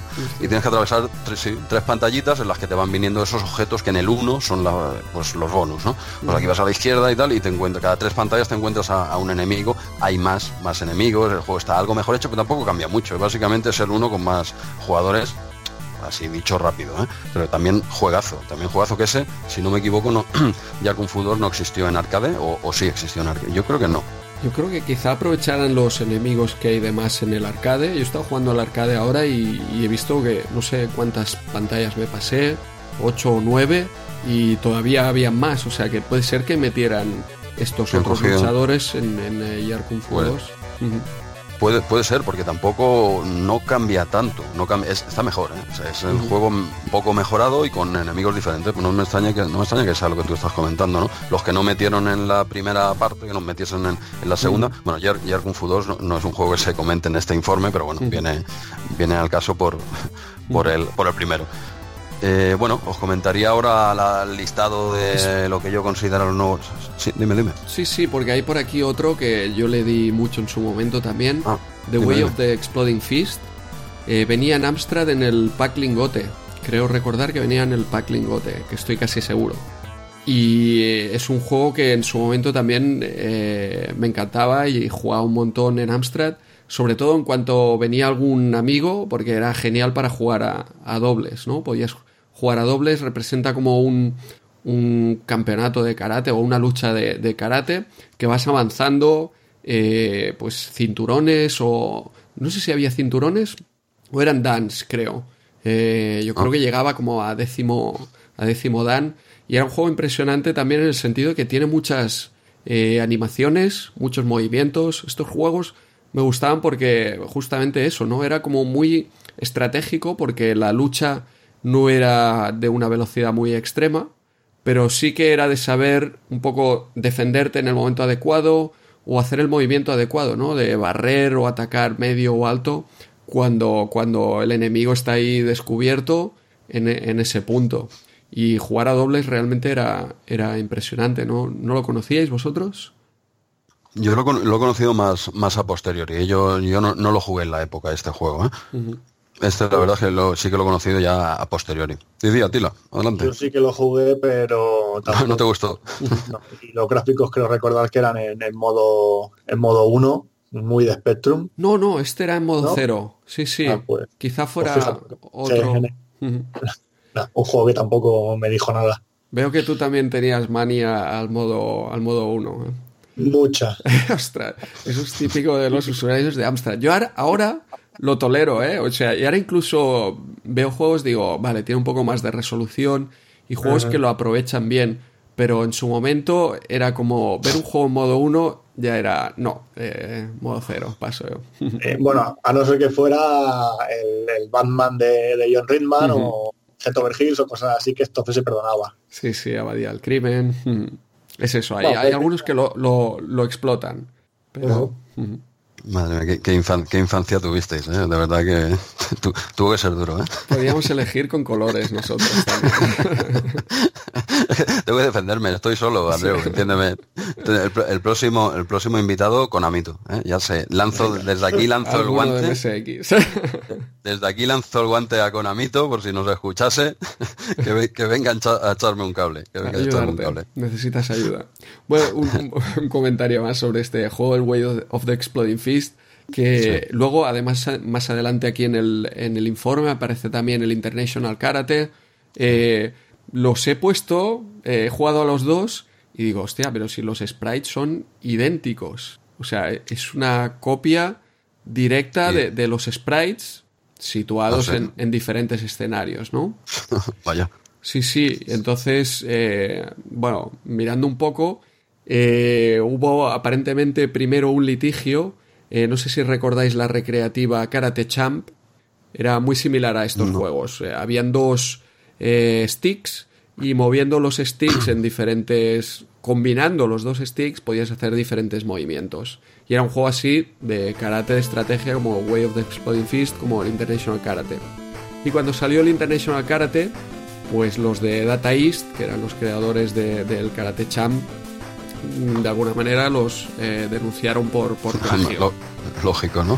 no, pero los sprites esos no eran muy parecidos. O sea, sí las animaciones, había cierto parecido. El caso es que después de un litigio largo, eh, y que creo que en primera instancia les dijeron que era un plagio, luego no, eh, claro, al final dijeron, eh, nadie tiene la, el monopolio de los juegos de, de lucha, no se puede hacer, el, es, un, es, una simulación de karate y, y, obviamente pueden haber dos, tres, cuatro diferentes como juegos de, de, fútbol. Pero el caso es que en realidad entre Way of the Exploding Fist y International Karate, y es que si los veis, en serio, los sprites son clavaditos. Tienen que ser tienen que ser copiados. Claro, claro que, pero luego ya no diría... hubo denuncia porque claro como ya veían que, que, se podían sacar juegos similares pero es que en este caso yo creo lo veo sí, flagrante. Claro tú puedes sacarlo bueno a día de hoy está claro no tú puedes sacar de cualquier género lo que quieras pero otra cosa es copiar las mecánicas exactas de cada juego ¿no? pero claro el abogado que va a decir digo esto es karate no el karate no es claro. propiedad de nadie no sí sí sí bueno, pero, es, pero es, una, sprites, es una buena sí, defensa. los pero los sprites, sprites. sí los, el karate no es mío pero los sprites que ha usado, que ha usado este tío sí que claro, son míos parece ahí una, una, una copia Ah, no, no, no, sabía un dato, un dato interesante, no, no tenía constancia. Bueno, pues, pues mira, pasamos a. La ah, sí, adelante. Ahora me acabo de dar cuenta yo porque ninguno de estos juegos me hacía ni gracia. Y es porque ya en 1987 ya estaba Barbarian, que también era un juego de lucha. Ah, claro, de esto, el resto Eclipsaba, se queda un poco. sí, sí, hombre, con, con, era por las armas, ¿no? Eh, que estaba mejor Barbarian o. Exacto. Bueno, exacto. No, por todo, por, por, el apartado gráfico, porque cortaba las cabezas, por la del juego. El, póster también estaba bien, todo, ¿no? Todo. todo ayudaba, todo ayudaba, claro, claro. Oye, Hombre, eh, yo debo admitir. Que, ah, no, dime, dime, perdón. Tira, tira, luego. Ah, no, pues nada, que, que, debo admitir que Barbarian, que me, me, encanta, es un juego que me encanta, pero a mí me gusta más en tipo de lucha, me gusta más el Jar Kung Fu, ¿eh? en mi opinión, ¿eh? yo lo, lo, dejo ahí, haciendo amigos. Es sí, respetable. Sí. vale. Yo tenía esta pregunta para los de Amstrad Disco, yo tenía el 464 Eh, ¿Salió el pack lingote también en disco? Pues no lo sé. Mm. Yo diría que no, aunque igual me equivoco. Pero en cinta sí, porque yo lo tuve. Porque tú también entonces tenías cinta, ¿no? Le podías conectar una cinta. Yo, no, yo tenía el 6128 con disquetera, pero juegos en disquete tuve poquísimos y original ninguno. yo compré un, lector de, cintas aparte y valía más barato comprarlo en, cinta. Claro, sí, sí. No es que los, juegos de, disco eran una gozada porque cargaba al momento, mm. pero sí que las clavadas eran impresionantes. Los de cinta llegó el momento de 875 pesetas que, fue como un alivio, ¿no? Ostras, por fin puedo comprarme algún juego de vez en cuando. Exacto. Exacto. Pues bueno, eh, finiquitaríamos el, informe este ya de forma rápida, eh, diciendo los que menciona Micromanía como los juegos de, nuevos tiempos, ¿no? Y hablan del Samurai Trilogy del 87, el que comentas tú, Andreu, International Karate, bueno, aquí habla de International Karate Plus, que es de, sí, del 87, y, luego hay unos cuatro juegos que no simplemente mencionan y no hacen ningún tipo de análisis, que son el Street Fighter del 88, el Gran Uchimata, eh, Boxen y Ninja y Ninja Master, ¿vale? También de Kickboxing del 87 y Ninja Master de un año anterior, del 88. Aquí no sabes cuál he seleccionado para comentar muy brevemente de esta segunda jornada de nuevos tiempos. Uchimata, ¿no? Uchimata, por supuesto. sabes, que me va la marcha. es que lo tuve. Yo es que sufrí ese juego. ¿Tú compraste el original o...? Pues, pues igual te digo que sí, yo es que yo de pequeño hacía ayudo, ¿vale? Yo hacía ayudo, entonces claro, tenías que tener el, el Uchimata. Hacía ayudo y tenía un MSX, pues tenías que tener el, el Uchimata. A ver, a ver, espera, espera, paramos aquí. Eso de campeón de Cataluña era cierto, ahora puedes reconocerlo, que nos vacilabas. Sí, sí, sí, sí, quedé, quedé pequeñito con no Yo creo que he sido el único que ha ganado eh, el campeonato de Cataluña con, pues tendría 10, 12 años con cinturón blanco. Esto es, esto es así, ¿eh? Era el tercer Jidoro Kano en el, pues no sé si sería el año, no sé, 86, quizás un par de años antes, no, no recuerdo.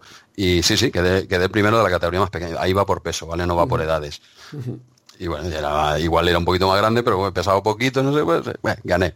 con, cinturón, con cinturón blanco, ¿eh? Esto es así, lo puedo decir ahora con 40 tacos, ¿eh? Sin problema.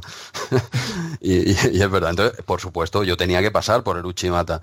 Y, hostia, qué, experiencia más dura, ¿eh? Yo ni lo recuerdo. Sé que tenía, una, tenía un recuerdo nefasto del juego, lo he vuelto a poner esta semana, quizás, hace un par de semanas, y qué más, he vuelto a revivir esa, esa pesadilla. ¿Jugasteis al Uchimata? ¿Sabéis de lo que estoy hablando? Sí. Yo no lo jugué, pero eh, tengo constancia ahí de, las quejas. Yo sí lo jugué, pero duró muy poco en, cargado. Exacto. Bueno, jugar es un decir, ¿no? Cuando dices lo jugué, te refieres a que lo cargaste.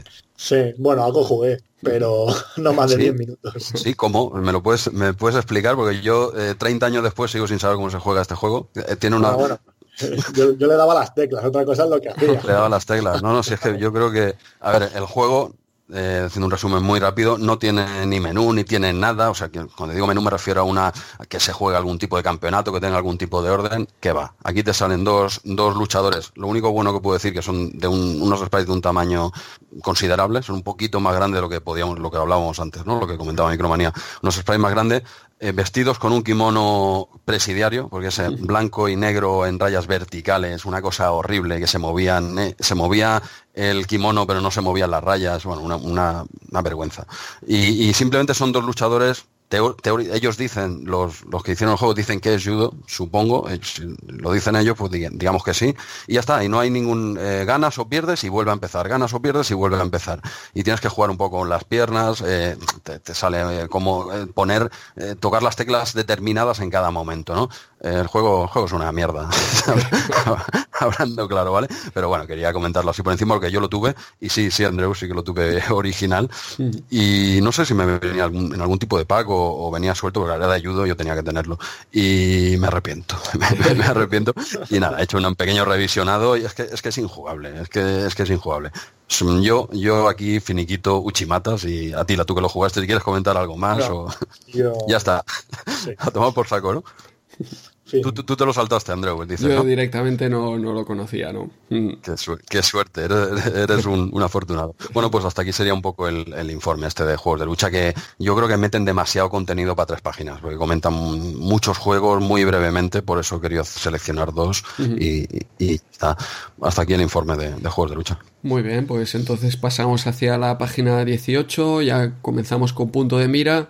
París-Dakar, un juego muy mítico del momento, aparte de estar basado en una prueba también eh, muy mítica. Eh, yo recuerdo todas las navidades, porque esto era la carrera que se hacía entre navidades y, Reyes aproximadamente. y ahora, ¿no? O, no yo creo que ahora empiezan quizá en fin de año, o el 1 de enero empiezan. Aparte ya no es en París. a Sudamérica, exacto. Ahora es el Dakar. Ya lo de París lo han quitado. Pero era una prueba muy mítica y un juego también español muy mítico, justamente de la compañía Made in Spain. Eh, yo lo recuerdo de, haber jugado en la época. Me gustaba mucho, me gustaba mucho, a pesar de que realmente acabarme una sola etapa solo lo conseguí una vez. No sé vosotros si, si habíais jugado. Sí, yo sí que yo sí que jugué y este a pesar de que el de que el apartado gráfico también es en modo 1, este sí me gustaba y gráficamente estaba estaba muy bien. Yo no llegué a pasármelo porque el juego, bueno, es un poco, tienes que dedicarle un poquito, no es un juego de coches al uso, ¿no? Tienes que ¿eh? usar un poco la cabeza y los marcadores y todo lo que hay por ahí. Pero la verdad es que es un juego que me gustó bastante. Y además la, la, portada esta la hizo David Sueiro, que era un, bueno, un ilustrador que hizo varias cosas para, para Figurat. Y bueno, la verdad es que está bastante bien la portada, a mí me gusta.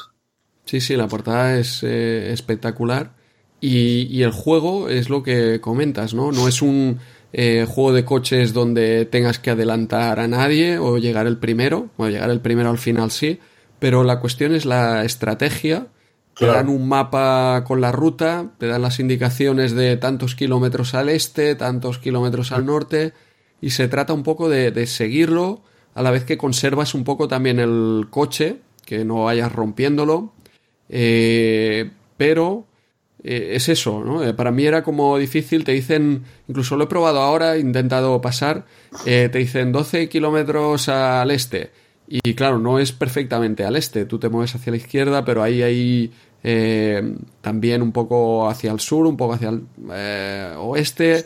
Es un poco de seguir eh, tu cuenta kilómetros con, con, la guía. Y cada vez, para mí la genialidad del, juego es que cada vez se te generaba una carretera nueva. O sea, cada vez el juego era diferente. Jesús? Pro, de, ¿Cómo se dice? Del No Man's Sky. procedural. Era el primer juego procedural de, la historia, quizás, que iba generando aleatoriamente carreteras. Quizá no fuera el, primero, ¿no? La, no sé si la pulga eh, cada vez era una, ¿Ah, sí? una cueva diferente. Ahora no estoy seguro, ¿eh? pero no, no, creo que fuera el ah. primero procedural. Lo que sí que era espectacular porque, claro, aquí te estaba generando toda una, una carretera. A mí lo que me ah, gustaba de este juego mucho mérito, ¿eh? eran los saltos. Yo, yo, como sabía que no me iba a pasar la, etapa, eh, normalmente... te, veo, venir, te veo venir, ibas dando saltitos. Sí, normalmente iba jugando ahí pues a intentar eh, correr con el coche por ahí, no, no metérmela y buscar los saltos, estos saltos que había de vez en cuando había como un puente que saltabas, eso ya era muy espectacular, o, o simplemente saltos porque había como una montañita en el, en el camino. Sí, este es un juego que, sí que lo conocía de la época. No, creo que no, no lo tuve ni me, ni me llegó copiado tampoco. Es un juego que, no, no, lo conocía, pero no, no lo di en la época y lo he probado ahora sí brevemente por encima, pero lo que dicen no es un juego tipo arcade de partidas rápidas, requiere mm requiere eh, ponerte y darle un poco al coco y seguir una serie de historias. Y bueno, lo, lo pruebo muy por encima. No te puedo hacer un análisis de un juego que requiere más tiempo. Este no es el como uno que comentaremos un poquito más para adelante, que es el Rock and Roller, que también es de, ese sí que es más arcade y es en 10 minutitos sabes de qué va el juego. Este requiere ponerse un poco, un poco más como, bueno, eh, lo has probado tú y, nos comentas, no, no tiene que ser mal juego, ¿no? Por lo que tú estás comentando, lo que, claro, no sé si esto para un chaval en la época así tan jovencito eh, haría lo que hacías, que es normal, ¿eh? Claro. pues dice, al final voy a dar saltos, ¿no? Un poco, porque sí. igual es complicadete, ¿no? Para un crío. Sí, yo, yo lo que te digo era eso, intentaba, eh, siempre me lo ponía, quiero pasarme una etapa, quiero pasarme una etapa. Y ya te digo que creo que solo pasé una etapa una vez, porque luego también está el desierto, hay dos desiertos diferentes, o sea, empiezas aquí carretera, pero hay dos tipos diferentes de terreno, porque representa que el rally va avanzando, pasas primero por Europa, eh, luego entiendo por Marruecos y acabas en, Dakar, pero eh, es eso, solo conseguí una vez llegar, llegar a la meta, pero me lo ponía simplemente por, por correr por ahí, sí, sí. Este, este, juego quizás fue un poco la abadía del crimen de la conducción, ¿no? Sí, cierto, Complicado. Quizás estaba avanzado a su tiempo. Mm. Sí, exacto. exacto. 8, 9, 10, 12 años que podíamos tener en aquella época, pues mm. igual lo veías y, uy, ¿esto qué es? ¿no? Te aburrías un poco, ¿no? A mí no, pero mucha gente pues quizás se aburrió. Sí, sí, quizá el problema era ese, que, que técnicamente también era una maravilla por el tema del... Eh, esta generación automática de, de los recorridos. Pero claro, eh, quizá los niños lo que querían era correr, adelantar a coches y, y un poco menos de, estrategia. chocarse. Bueno, micro, Micromanía lo puntúa muy bien, ¿eh? le ponen un 8. Sí, sí, no, para mí, bueno, a ver, un 8 en Micromanía no sé si es mucha puntuación, ¿eh? Porque hemos visto 8... Sí, nada, hay ochos de todo tipo, pero precisamente en esta doble página que tenemos mm. delante ahora, los tres juegos que se mira, puntúan con un 5 y un 5 a diferentes juegos y, para sacar le ponen un 8. Pero bueno, eh, claro, de las puntuaciones ya lo hemos hablado más de una vez y bueno, el juego español, ¿no? No, no, yo, yo lo ah, puntuaría, eh, es un 8 merecido, ¿eh? para mí es un, juegazo. Yo creo que también. Mm. Pero lo valo ahora le pones un 8. No, no, incluso también a tiro, ¿no? ¿eh? En su momento, bueno, sí, al menos te lo, lo jugaste más de lo que lo probé yo. ¿eh? Ah, en su momento sí me gustó y ahora me gusta más, claro. Sí. Ahora, lo, lo, entiendes, me, es diferente. Ya te coge con otra edad, ya son juegos que igual sí entran mejor, ¿no? Bueno, Micromanía le, le, ponía al 8, no sabemos si hay maletines, no hay maletines, en este caso, según tu opinión, merecido, ¿no? Yo creo que sí, sí, sí. Muy bien, pues si no tenéis nada más que, comentar de este juego, pasaríamos a la, página, vamos por aquí, a la página 26 con Wells and Fargo, el, Redemption 2 de, la época. vale. Y este, este sí que lo tuve, no, sé, no recuerdo si venía en, algún pack, puede ser. Eh, es que recuerdo que este quizás venía en algún pack, el Wells and Fargo. Yo es que lo recuerdo también de algún pack, de, de tenerlo en pack, no, no suelto. Sí, exacto.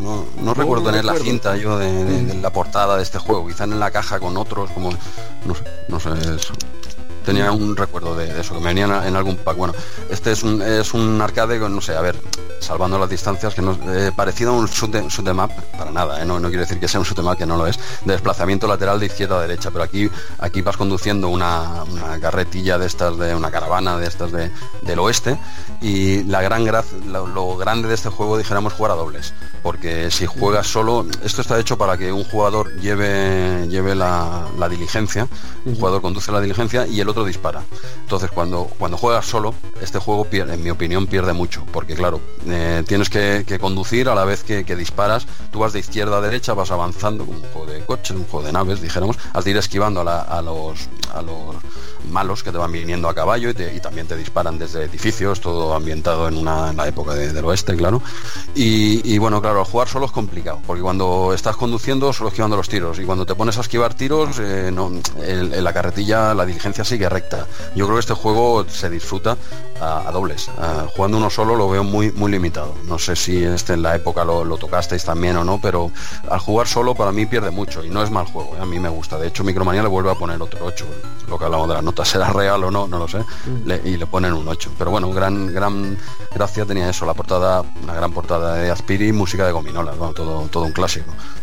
Pero, pero claro, al jugar solo para mí queda cojo, has de estar pendiente de dos cosas a la vez y no, no para mí no acaba de funcionar el invento a solas.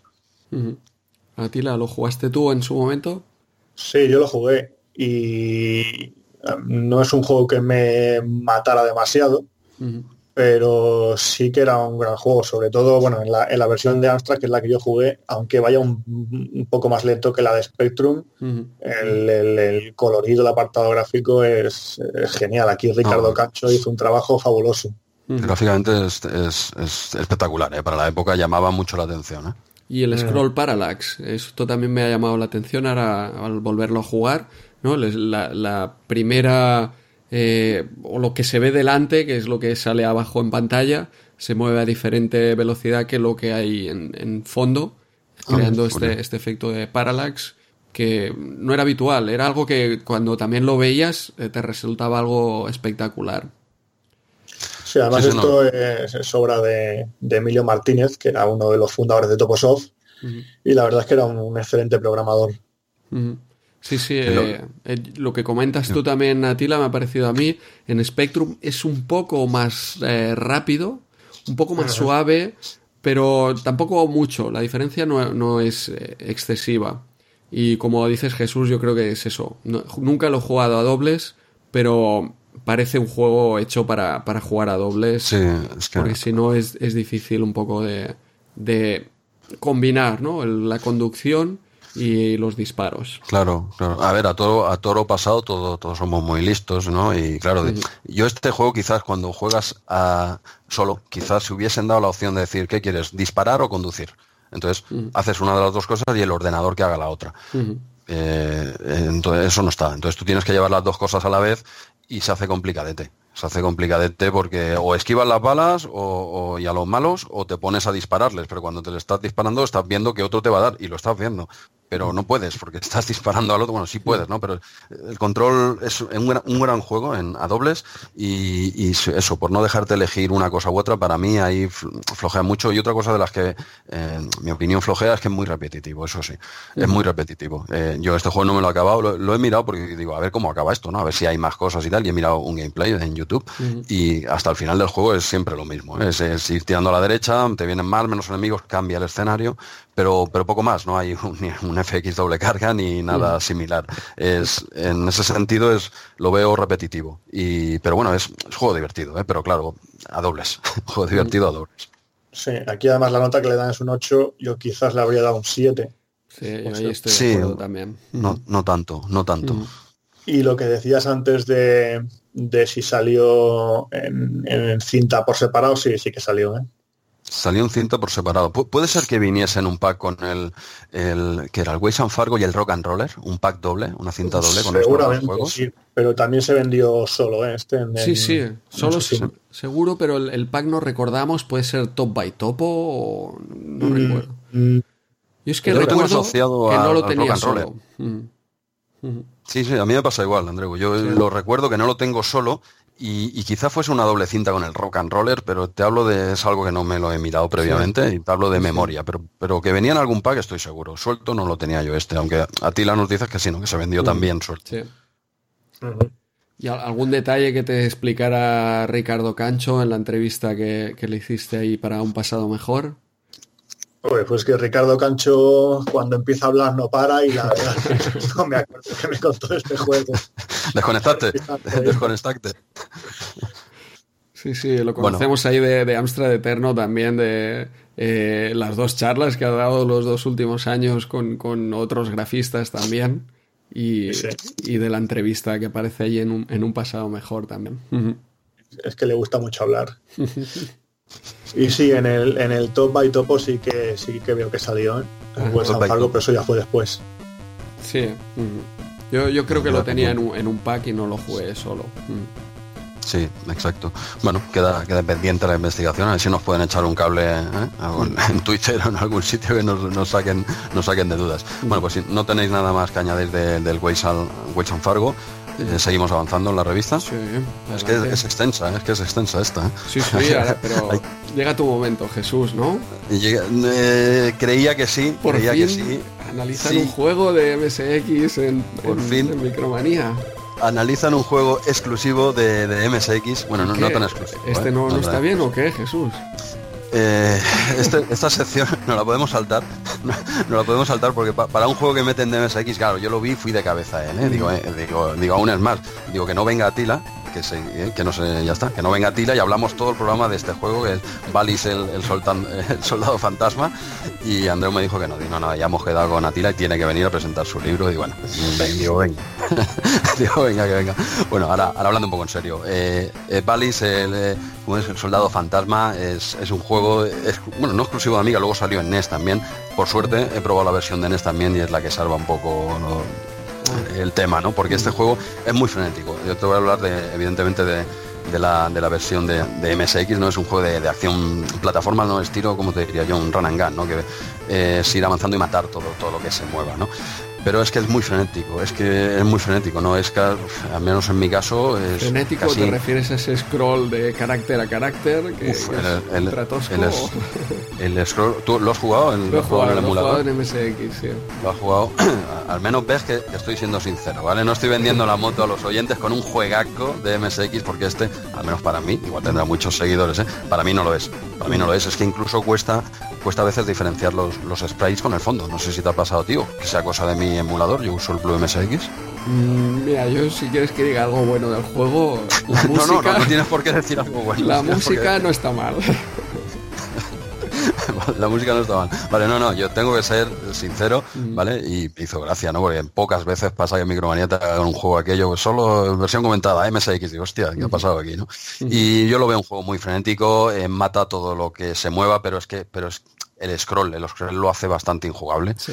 porque es que no hay manera, no hay manera. Tienes que ir avanzando, metiéndote en puertas, saliendo por otras calles. Eso aparte, el sistema de navegación que tiene es, eh, como comentaba en Renner, ¿no? No sé si estás en el IKEA al final, porque das tantas vueltas, te metes Sí. por un lado, sales por una calle, has de girar a la derecha, a la izquierda, te pierdes, es ir avanzando. Bueno, el, el- argumento, evidentemente, esto es un argumento japo, ¿vale? La, historia, bueno, no te la voy a contar porque, porque es un- una locura, ¿no? Tienes que salvar a un mundo, bueno, típico japo, ¿no? Pero, pero es que yo es que prácticamente no he podido jugarlo, no, no he podido jugarlo. Es a la, vas matando bichos que te van cayendo del cielo, pero, pero es que no puedes. Es que cuando avanzas un poco también es muy tramposo, porque a la que avanzas un poco te viene una oleada, no sé si te ha pasado, tiene una oleada de enemigos, de fantasmas vo- volando, pero que te matan, o sea, no te, bueno, te matan, no te, tienes que ser muy bueno para salir, pero de golpe, ¿eh? no, sin previo aviso, es muy tramposo, te elimina cuando quiere el juego. El juego. No, yo no llegué a avanzar para que me mataran. Ya el juego, el juego me mató a mí antes de matar al personaje y tuve que quitarlo. Sí, sí, es que de verdad que, no sé, a ver, en la captura de pantalla se ve, pues no sé, tí- típico, no sé, plataformas, pues ir matando, no sé, un poco, ¿no? Pero a la hora de jugarlo, en la foto se salva, tampoco son unos gráficos, no son buenos, ¿eh? Pero tampoco son unos gráficos nefastos. Pero a la que avanzas un poquito, no hay manera. En NES sí que es más jugable, es más pausado, es más jugable porque es más pausado. Entonces, conforme vas avanzando, a la derecha los fantasmas que te van saliendo, sí que te da la- el margen de poder girarte, darle el, el scroll, es, es un scroll, de verdad, es un scroll de verdad y no te vuelves loco, no pierdes al personaje de vista, pero vuelve a pasar como, pues eso, como en MSX, que a la que te metes en una calle, sales en otra, no es intuitivo para nada. O sea, te metes en una puerta y sales en otro lado y tienes que, eh, te has perdido. A la primera puerta te has perdido. Y a la que pasas cuatro calles, porque vas por la calle, eh, estás, no, no sabes ni, no sabes ni dónde estás, pero como mínimo se deja jugar. Al menos no te matan al, al minuto dos. No sé, si alguien se ha acabado este juego, pues yo le invito a una mariscada. ¿eh? Pero tú, tú, Atila, conocías este juego, me imagino que no. Yo no lo conocía. ¿eh? La verdad es que no. No, no, ese es un juego que no, que no tenía. Bueno, Micromanía le, le ponen un 8, es de estos 8 que hablamos. Antes ponían un 8 y podíamos darlo por verdadero. Este juego no es un 8, pero vamos, ni harto vino. En, Sí, sí, en mi opi- en mi opinión. Al lado de los otros dos ochos de París-Dakar, eh, no, no. No puedes comparar esto con París-Dakar. Es que no hay ni, ni siquiera con Wells and Fargo. ¿eh? Es, no sé, es el típico juego más japo. Aquí, hombre, lo que me hace gracia en Micromanía, como intentan hacer un poco de cachondeito, ¿eh? para un juego que meten de MSX y encima la apretan. Que pone, eh, que, como por aquí, de Yuko era una chica normal hasta que Valis, una fuerza demoníaca, lo poseyó. No, esto no era así. Valis era una fuerza desconocida hasta que Yuko, una chica normal, la poseyó. Eh, tampoco. Yuko era una chica desconocida hasta que Valis, una fuerza normal, la poseyó. Eh, tres puntos. Valis era una desconocida normal hasta que Yuko, una, una chica fuerza, la poseyó. Leche. Así ya empiezan el resumen de micromanías con esto, o sea, ya empiezan con el cachondeito. Bueno, este juego se lo merecía. Vale, Mira que tenían joyitas para coger de MSX y para uno que hay me, me cogen esto que al menos no dirás que no he sido sincero. ¿Qué esperabas? ¿Que te iba a vender la moto o qué? No, no, bueno, ahora ya que nos has eh, explicado qué feliz fue tu infancia con el MSX, pasamos si te Chimata. parece. Estoy, estoy reviviendo traumas infantiles porque eh, entre el Uchimata y este, a este no lo probé en la época, este lo he probado hace dos semanas. ¿eh? Y- pero si me traen un pack con el Uchimata y este, yo creo que tiro el ordenador. ¿eh? Pero, pero el resto estaba bien, ¿no? Los que no aparecen en Micromanía estaban Eh, bien. Exacto, exacto. Vale, vale. ¿Cómo aprovechas hoy? eh? Te quiero, te quiero, te quiero ver así de valiente si algún día viene aquí con Amito, ¿vale? A ver quiero- si te- en, esa micromanía especial MSX lo invitamos, ¿no, Jesús? ahora está ahí sacando pecho, pecho palomo, ya, ya hablaremos, ya, ya hablaremos tú y yo fuera, fuera de fuera de antena, ¿vale? Pero al menos eh, te lo he sido sincero y te digo, para mí, igual a la gente le gustará, para mí este juego es malo. O sea, no es que un 8 no, es que yo le pondría, no lo aprobaba, le pondría un 3 o un 4. Básicamente, pues técnicamente, si la idea es, lo hemos visto en mil, juegos, pero aquí, entre que confundes los sprites, la velocidad endiablada, te hablo de en, NES, ¿no? X, velocidad endiablada, tramposo, en un juego tramposo, y sobre todo el sistema de orientación también, todos esos factores pues hacen que yo lamentablemente tenga que hablar mal, primera y única vez, primera y única vez, de, un juego de MSX. Ya está, hasta aquí mi, mi análisis, por decir algo de, este juego, ¿vale? Venga, pues vamos a, ya de MSX, pasamos a otra afición. Eh, en este caso Star Wars, eh, tenemos en página, eh, ¿qué página 35? El Imperio contraataca, una conversión de recreativa en este caso aquí está comentada la versión de, Atari ST. Eh, yo he probado la de Amstrad y además justo este mes eh, J. Gonza también ha hecho un long play, se ha pasado este juego en Amstrad CPC. Podéis ver su vídeo en su canal como siempre, perfectamente ordenadito, donde os explica cómo conseguir también eh, máximas puntuaciones ahí consiguiendo todas las letras de Jedi y bueno, no sé, un juego que eh, yo en su momento no, lo tuve. Y ahora hablo de, la versión Amstrad, no de la de Atari ST que está comentada aquí. Pero que yo como gran fan de Star Wars, eh, la música me ha gustado mucho. O sea, solo el hecho de escuchar esa música ahí en CPC ya me ha valido la pena. Y luego es un juego así vectorial, eh, que yo lo veo bastante razonable, ¿no? Para un 8 bits cómo se mueven estos gráficos así vectoriales. Es un juego que me hubiera encantado probarlo en su momento. Le ponen aquí un 5 y yo reconozco que el juego es eh, fácil y muy corto. Bueno, fácil.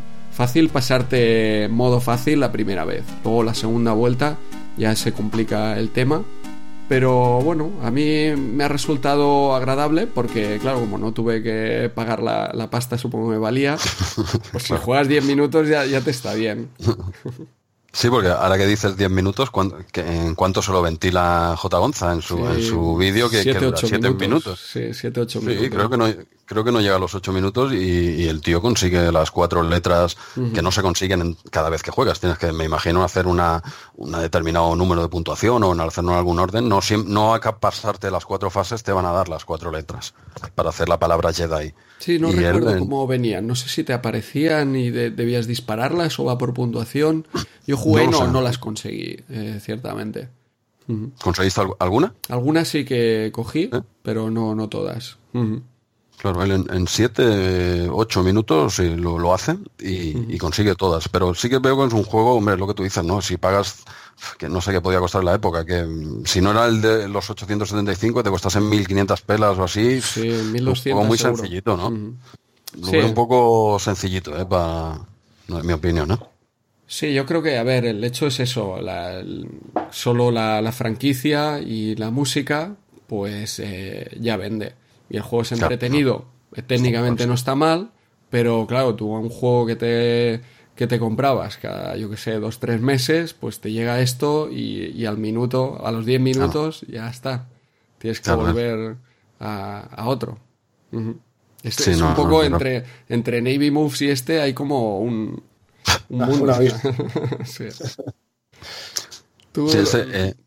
dime, no, quería preguntarle a Tila si, lo había probado este juego en, yo época lo has probado, has hecho un revisionado ahora quizás. No, yo lo probé en su momento, nunca lo he vuelto a jugar más y, creo que en aquella época no estaba preparado para gráficos de este estilo, ¿no? Gráficos vectoriales 3D y menos después de haber jugado a Elite que era un millón de veces mejor que esto. Claro, Yo no, recuerdo Elite en CPC. Se, movía mejor que este entonces. Bueno, es que Elite era una obra de arte. Sí, yo no, no recuerdo de, jugarlo. Sí que recuerdo que estos gráficos vectoriales en la época no me llamaban nada la atención, pero nada. Y ahora, en cambio, eh, valoras, ¿no? el hecho de que un CPC pueda mover, mover esto. Sí, no, tenía, yo no, no, no, lo probé y ahora sí que lo probé así un poquito por, por encima, ¿eh? tampoco es un juego, y bueno, no sé qué podríamos decir, un, Operation Wolf en el espacio, por, decir, por decir alguna semejanza, ¿no? Pues no sé si hemos comentado muy bien la mecánica, o hemos dicho la mecánica, es, es disparando básicamente a, a, lo que te sale en pantalla, ¿no? Tú vas con tu nave y tienes que ir disparando un poco lo, lo que te sale enfrente, tampoco tiene mucho misterio, ¿no? Quiero decir que sí que vectorialmente llama la atención porque no era lo típico, pero es lo que dice un poco Atila, ¿no? De, igual, igual no, a mí seguro me llamaba más la atención un 2D clásico en colores y tal, que, que no este 3D que es un quiero y no puedo, claro, eh, que tiene mucho mérito, ¿eh? en, la, época con, con, el hardware que había, mérito tiene, pero visualmente a mí no, no, no me entra este juego, me pasa como Atila, ¿eh? veo estos 3D que no lo son y no tampoco soy un gran fan de, de Star Wars. Sí, bueno, y, más si lo comparas con, con Operation Wolf. Ha una comparación odiosa. no, claro, Operation Wolf, mira que lo comentamos en, el número anterior, eh, juega, juega, otra liga. Por eso te digo que yo prefiero un. Evidentemente hay muchísimas diferencias, ¿no? Pero era un poco para, para hacer la, gente que sepa un poco de va, ¿no? Es ir disparando. un, no, no sé si hay punto de mira aquí, no recuerdo ahora se ve un punto de mira o, di, en cada. direccionarlo punto de mira y vas, bueno, sí, Pero lo mueves la nave a la vez que el punto de mira. O sea, tú mueves el punto de mira cuando pasa de pantalla, pues la nave, digamos, también se mueve hacia allí. Se dirige, claro. Cambia, ahí no, no, se puede comparar. la comparación es, como dice Atila, la, la verdad es que no. Pero bueno, a ver, un poquito para hacer la idea del estilo de juego, el estilo de juego que es. Muy bien. Bueno, pues seguimos avanzando en la revista porque estas de las grandes. Bueno, ahora comentaremos un poco por encima el Vampire Empire, que, ya había salido anteriormente en algún, en algún podcast, lo hemos comentado que, salía, pero no, no, no, lo hemos analizado, ni tampoco vamos a hacer aquí un análisis, eh, ni mucho menos. Voy a comentarlo así por encima. Es en, sale la sección de punto de mira, la página 36 de la Micromanía, punto de mira de Amiga. ¿Vale? Y este es un juego que, como en otras ocasiones nos ha pasado, como el Paris Dakar o como juegos de. que no tiene nada que ver, ¿eh? Pero es un juego que no es tipo arcade, sin más. Es un plataformas, pero con, avance en tipo puzzle. ¿eh? Tienes que usar objetos para, seguir avanzando, ¿no? Es un, no es un Mario, ¿eh? de ir tirando para la derecha, ir saltando. Me encanta Mario, Pero es, otro, otro estilo de juego. Lo que pasa que a mí, ni, ni en la época ni ahora, esos gráficos tan recargados. Eh, no me convencieron. Me echa a mí cuando si gráficamente no, no me llama la atención, difícilmente sigo, que es lo que me pasó en la época. Ahora lo he probado para comentarlo simplemente por encima, ¿vale? Tienes que, tienes que ir a, a, librar al mundo de, Drácula, ¿vale? Y tienes que matar una serie de, zombies y tal con, con unos espejos que, le, que, los has de poner de tal manera para que les refleje la luz y es un juego complejo, ¿eh? o sea, tiene, mm. mérito tiene, mérito tiene, no es, no es, esto no es un juego que se haga fácil, se programe fácil, me imagino. Pero, pero claro, requiere echarle muchas horas a este juego, porque es ir usando objetos que coges en un sitio, los tienes que, usar en el otro, como hemos visto, en muchísimos juegos, entonces ya sabemos que, esto no es una partida de 10 minutos y, te acabas el juego, ni, mucho menos. Pero ya mm, los gráficos no me gustan nada. Tengo que admitir que técnicamente está muy conseguido. Quizá el, control es un poco complejo. Mm, no salta, el personaje no salta, tienes que ir cayendo, dejándote caer por ciertos sitios y tal. Pero el complejo es, como caer rodando por las escaleras, ¿no? A mí yo lo he probado y me parece muy raro. Empieza a rodar por las escaleras. El movimiento es como de golpe muy, muy rápido, ¿no? Este, Sí, pero se levanta, o sea, se cae por la escalera. él se cae, tú le das y se vuelve a levantar, él, él no salta. Entonces tienes que ir a, de, a base de objetos y, tocando ciertas palancas, se te van abriendo diferentes caminos a la que accedes a nuevos objetos y puedes, y luego tienes que redireccionar unos, unos espejos que hay en el techo como en diagonal. Eh, eso es complicadete, ¿vale? Tienes que, tienes que ponerlos de tal manera que está como en diagonal. Entonces si la luz sube recto y rebota en ese, va a otro, va a otro cristal, los tienes que ir poniendo bien para que la luz luego sí el recorrido que tú le has marcado. Entonces te obliga a, navegar por el, por el mapa, está lleno de enemigos, hay, hay también eh, tumbas en las que te salen eh, vampiresas que te, te, atraen. Y el tío, el tío te atraen eh, literalmente, o sea, el tío se desplaza como si fuese hielo, se, se, deja ir hasta la, hasta la vampira y tal, y le empieza sobre la, la energía, ¿no?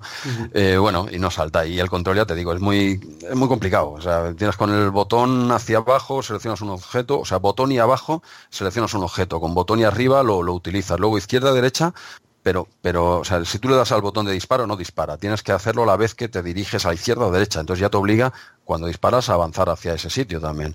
Y el control, bueno, entiendo que siendo un juego más complejo, el, control tiene que ser más complejo. No, no lo critico, ¿eh? digo que, que no es el típico, pues izquierda, derecha, arriba, abajo y disparo. No, aquí tienes una serie de, de claro, acorde al juego más, difícil, bueno, y tienes que ir a, matar a Drácula, ¿no? Y ya está, quería al menos comentarlo por encima porque tampoco no lo voy a analizar cuando no es un juego que tendría que haberle pegado horas, al menos, pero comentarlo sí, porque ha salido varias veces ya en Micromania, quizás sea esta la última vez, porque han salido en 8 bits y está ese punto de mira de, Amiga. Y yo creo que este juego quizás ya no salga más, digo, al menos tenemos que comentarlo, pues un juego, no sé, al menos nombre tiene. Bien, bien, sí, pero eh, como esta revista realmente es extensa, eh, empezamos a dar un, salto hacia adelante importante, eh, muchas publicidades por aquí, Barbarian 2 también con todas las fases, detallado qué es lo que debemos hacer, pero Barbarian 2 también lo hemos hablado en otras veces y llegamos a página 54, Rock and Roller, Jesús, preséntanos este juego. Sí, este, bueno, eh, supongo que este era bastante conocido, al menos a mí me sonaba bastante el juego en la época y lo, he vuelto a probar ahora. Y bueno, y hablamos, pues, lo que hemos hablado ya alguna vez, ¿no? Es el subgénero dentro de los juegos de coches, pero de mini coches en vista aérea. Y este es, bueno, lo, contrario de lo que sería el Paris Dakar, ¿no? Que tienes, que es más complicadete, no, peor, ¿eh? Sino que, este es más eh, de arcade, este arcade, carreras, carreras desde arriba y bueno, tienes más, que carreras, perdona, no, no, te lo estoy diciendo bien, más que, más que carreras tienes que montar un coche y tienes que encontrar una serie de, piezas a lo largo del mapa. No, no es, no me he expresado bien, no, no son carreras al uso de, ¿vale? Pero es vista aérea, en la que también te vienen otros coches y tienes, bueno, puedes competir con ellos o no, pero básicamente lo que has de hacer es alejarte del resto de los coches. y, buscar, abajo te viene un pequeño, un pequeño mapita en el que tienes que ir formando, cogiendo las piezas ¿eh? Te sale un cochecito y tienes que ir buscando las piezas de diferentes, creo que son seis, para, montar el, coche que tienes destrozado en la izquierda. Y vas con, una, con unos buggies. Vas con unos buggies. Y bueno, es un juego simple, sin grandes pretensiones. Tampoco es un juego que le vayas a echar muchísimas horas, pero es un juego de, no sé, de adicción rápida porque es, fácil, es un juego sencillo de coger tu coche, esquivar al resto o si quieres hacer carrera tú mismo, pero tu objetivo no es ese, no es ese, es el, es el ir buscando las diferentes piezas. Son 30 etapas. Que son eh, como laberintos, que cada etapa viene a ser un laberinto donde están escondidas estas piezas de, del coche. Sí, tienes, tienes rampas para poder sortear ciertas partes de las que no has podido sortear de, de otra manera.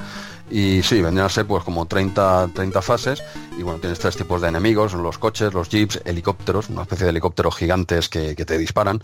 Básicamente los enemigos lo que has de hacer es apartarte, es, quitarte de en medio lo antes posible y buscar en la parte del mapa que no hay, como bien dices, un, laberinto, buscar las piezas que te quedan y cuando completas las seis que, que conforman el dibujito hay un pequeño dibujito a la izquierda del coche, eso a la izquierda, te había comentado abajo, pero no es, sale a la izquierda y ves un sprite que se va completando la foto de, un coche, ¿no? Y a la que lo tienes pasas de fase, no, no tiene, no tiene más, más misterio, ¿eh? Es, bueno, juego facilón para echar un ratito y, poco más, pero que no, bien, de estos juegos también está bien que no todo sea súper complejo, ¿no? Que, te tengas, que tengas que pasar. Este es un típico arcade, o sea, con la idea de un arcade de juego rápido.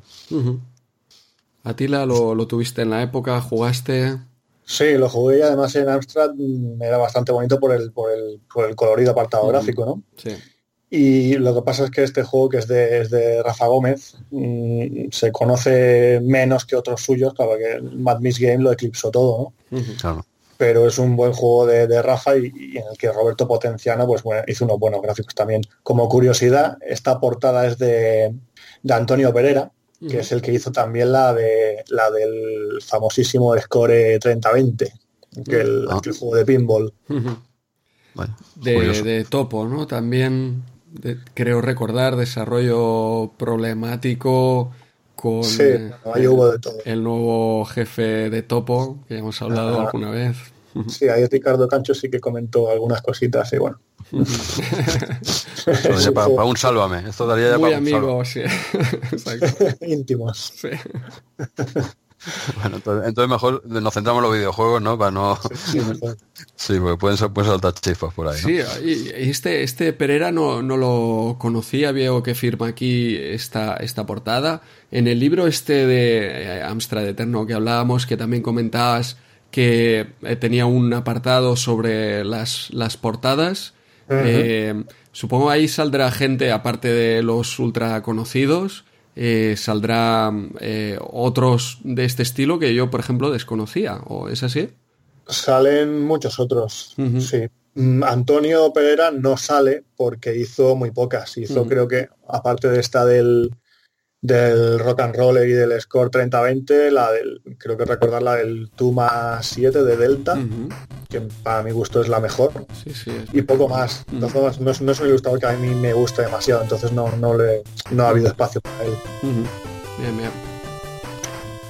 Bueno, pues yo creo que este juego tampoco daría, Andreu, tampoco daría para mucho más porque, bueno, no, más o menos ya, ya has visto que tiene una, mecánica muy sencilla, pero bueno, y eso lo hace divertido, pero no, tampoco quizá no tan rejugable, ¿no? Porque al ser tan estos juegos que son que entran tan fáciles, pues también los dejas antes, ¿no? Las cosas, las cosas como son. Cuando aprendes a llevar un juego complejo, te diviertes más, pero claro, tienes que invertir más horas.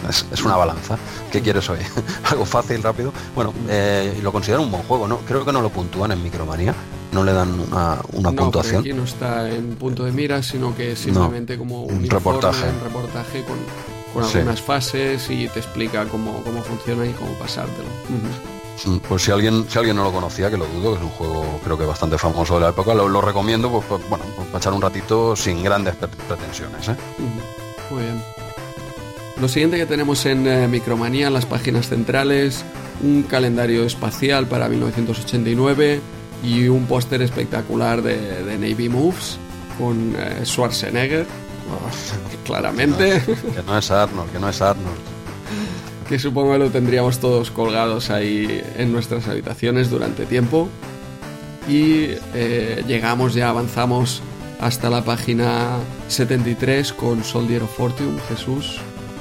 Sí, pues pasamos a, otro juego complicadete, otro juego complicadete que, también he conocido ahora. Yo, mira, gracias al podcast este, estoy, estoy conocido, yo creo que me salté el 90% de, de los juegos de la época y eso que toqué bastante, ¿eh? pero, pero este es un juego que, que no conocía y es no tiene nada que ver en, cuanto a, a, ver, como Vampire Empire, que es un juego de este tipo, ¿no? Así más, más plataformero, con, con tipo, tipo puzzle por un lado, pero también mucho, muy, muy similar también tiene gran parecido, al menos a mí me parece, con el Ghost Goblins, por la dificultad, mm. o sea, es más plataformero que el Vampire Empire, pero también es de, es de ir usando eh, objetos, ¿vale? Y tienes que, encontrar pues eh, los cuatro elementos, los cuatro elementos en, diferentes mundos, pero es, muy complejo, ¿eh? o sea, tienes que eh, vas avanzando por diferentes por diferentes fases, pero es, bastante difícil porque yo al menos este lo he probado en, en Spectrum. ¿Vosotros antes de nada lo, lo conocíais este juego? A mí me sonaba el nombre, pero jamás ni lo he jugado, ni supongo que me sonaba el nombre de esta micromanía pero ni esta vez tampoco lo, he probado. No sé ni qué versiones había. No, no, este por eso. Tampoco lo conocías, ¿no, Atila? El, o, bueno, lo conocías, pero quizá no lo probaste en la época. Jugar seguro que no. No, yo tampoco, yo tampoco. ¿Esto estaba en Amstrad, Jesús? ¿O quizá este estaba en Commodore y Spectrum. Por eso, claro, no, no nos suena. Claro, este, este lo, salta, y tampoco estaba en MSX. ¿eh? Lo, he probado, sí que me hacía gracia, lo, vi, lo, lo quise incluir y, lo, he probado y lo, he jugado. ¿eh? Pero eh, igual que el otro requiere, bueno, tienes que recorrer cuatro mundos para recoger los cuatro elementos, ¿no? los cuatro elementos, tierra, fuego, agua y viento. Y bueno, es con elementos de, magia, ambientado pues en una época indeterminada, ¿no? Como, la Edad Media, por decirlo de alguna forma. Llevas un personaje muy curioso que parece como un, jabalí. Es una especie de, de jabalí no sé, unos, sí, sí, suena, raro, pero si ves, si ves alguna captura, el tío es un jabalí que anda, pero un jabalí que anda de pie, ¿eh? humano, ¿eh? No me he expresado, no me he expresado bien quizás, ¿vale? Una persona pero con, cara de, jabalí, un bicho, un bicho así ¿no? Tipo Altered Beast, pero dibujado a lo cutre. ¿eh? a lo cutre, sí, más pequeñito y tal, ¿no? Yo la de C64 simplemente la he probado un poco por encima no, y no, no me convence, al menos la, la, de la de ZX la veo muy fluida, un, técnicamente es es buenísimo este juego, la fluidez que tiene, y con el número de enemigos que hay, el mapeado gigante que tiene, pues te digo, has de, has de ir por cada uno de esos cuatro mundos y bueno, pues lo típico de, ir en plataformeo, pero aparte pues eh, vas disparando y vas, vas eh, recogiendo ciertos objetos que, debes utilizar. Luego también es que tienes, tienes que saber utilizar teletransportadores. Mm. Te pones encima, le das al botón de abajo y, te pasa a otro, a otro punto del mapa. Claro, yo me estaba volviendo loco. Digo, si ya me, he recorrido el primer mundo de arriba abajo, pero y tú ves, ves que, hay otra parte que no puedes, no puedes acceder. es que es imposible. Evidentemente, están los transportadores. Y con esto ya accedes a nuevas partes del mapa y, bueno, un puzzle, ¿no? Plataformas puzzle y, bueno, y evita como si fuese la peste los pájaros, porque los, eh, hay los enemigos que te vienen andando, son muy parecidos a ti, dragones y otros otros que vienen de pie, ¿no? Como yo que sé, como te diría, no es que no, son un bicho muy raro, no, te sé decir que aquí los, los, los define como monstruos, ¿no? Una especie de monstruos.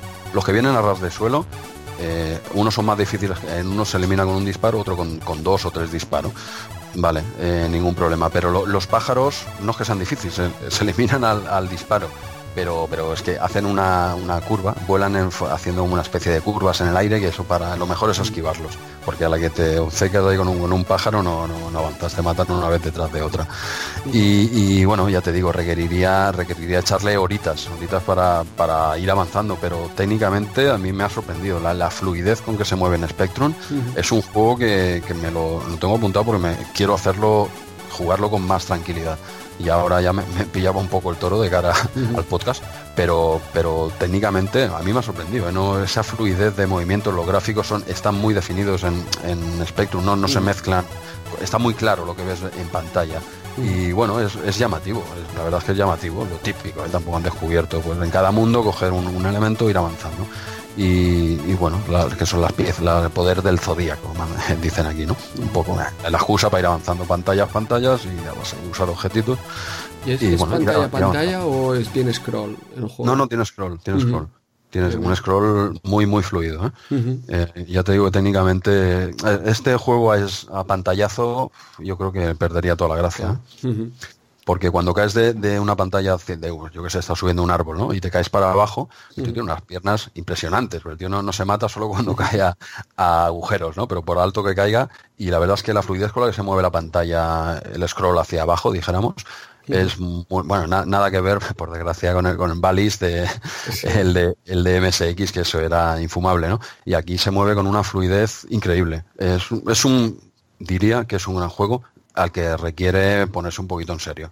No, no es el Way San Fargo, con todos los respetos, que es muy divertido. No es ese estilo de juego, no es un arcade. Esto es más una videoaventura de, ir avanzando. Quizá como la segunda carga en idea, ¿no? Que, el Navy ¿no? Que hablábamos antes, de, pues de ir usando ciertas cosas. Tendría, la verdad es que tiene ciertas similitudes en el tipo de juego, no, ni en la ambientación ni en nada más. ¿eh?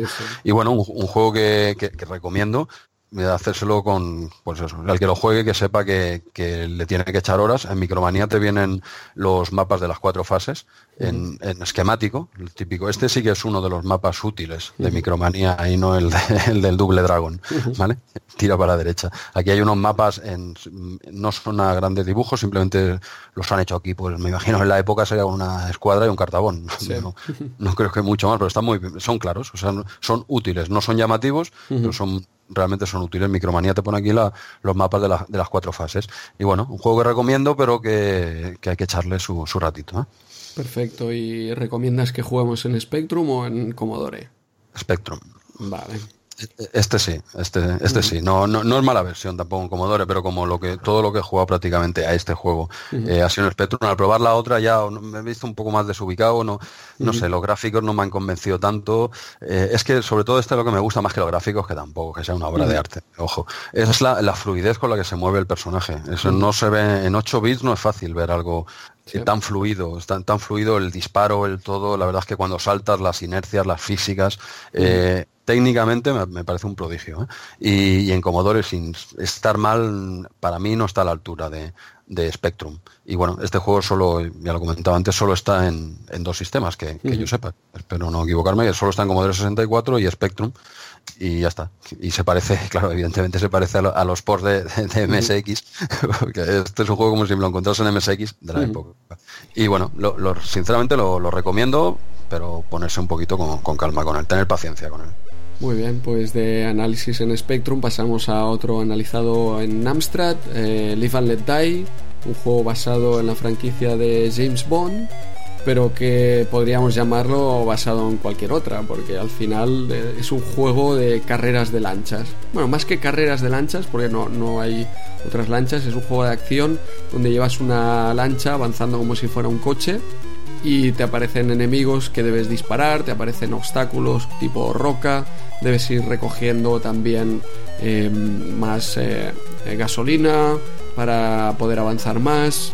Bueno, eh, ¿cómo llamaríamos? Sí, un juego, lo que, lo que sería muy parecido a un juego de coches que puedes disparar, básicamente, para que nos entiendan no tiene mucho, pero este han cogido esta licencia como podrían haber cogido cualquier otra, ¿no? O es que la película en concreto. Supongo que debía tener alguna escena, ¿no? De, con, la lancha, yo no la recuerdo exactamente. No, yo, tampoco, yo tampoco. Era al menos saber, digo, algo, algo en lancha saldrá, ¿no? Porque si no, ya sí que es totalmente gratuito, ¿no? Y un juego que yo recuerdo que Micromanía lo ponía muy bien eh, en este reportaje que jamás tuve en el momento y que era de aquellos que, quería probar. Eh, no sé si a ti la lo jugaste tú en su momento. Mm, no, porque y además viendo que está totalmente desaprovechada la licencia de la, de la película, solo usando lancha, la verdad es que no, me interesó mucho. Sí, sí, es un juego de esos que, que dices, bueno, técnicamente eh, parece muy bueno, o al menos ves una captura y en Amstrad realmente los gráficos eh, son impresionantes y aquí también lo pone muy bien, pero sabes que es uno de esos juegos que solo haces una cosa, eh, llevar con la lancha hacia adelante y, disparar, ¿no? Y James Bond quizá necesita otro tipo de cosas. A ver, Outrun, cuando te compras el Outrun ya sabes que es de coches. Hablas de vehículos, ¿no, Andreu? Sí. He dicho que James... No, hablamos de vehículos, ¿no? Sí. Vale, vale, he dicho que James Bond necesitaba, digo, bueno, no, estaba perdido. vale, vale, no, digo, el hombre tiene sus necesidades, claro, pero estamos analizando vehículos, dices que necesita esas necesidades las cumple en, las películas de, sobradamente, sobradamente, ¿verdad? Y entonces llega aquí y ya solo le queda conducción. Solo le queda conducir. vale.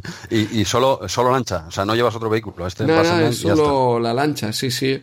Y yo lo he jugado en Amstrad, es un juego que está bien, pero quizá no tanto como lo, ponen aquí. O para mí tiene el mismo problema que, tienen otros juegos que incluso lo he probado en Amiga y sigue con ese problema o incluso más marcado, ¿no? Que es tú marcas una velocidad que es demasiado para, para la velocidad a la que se te acercan los objetos y los obstáculos.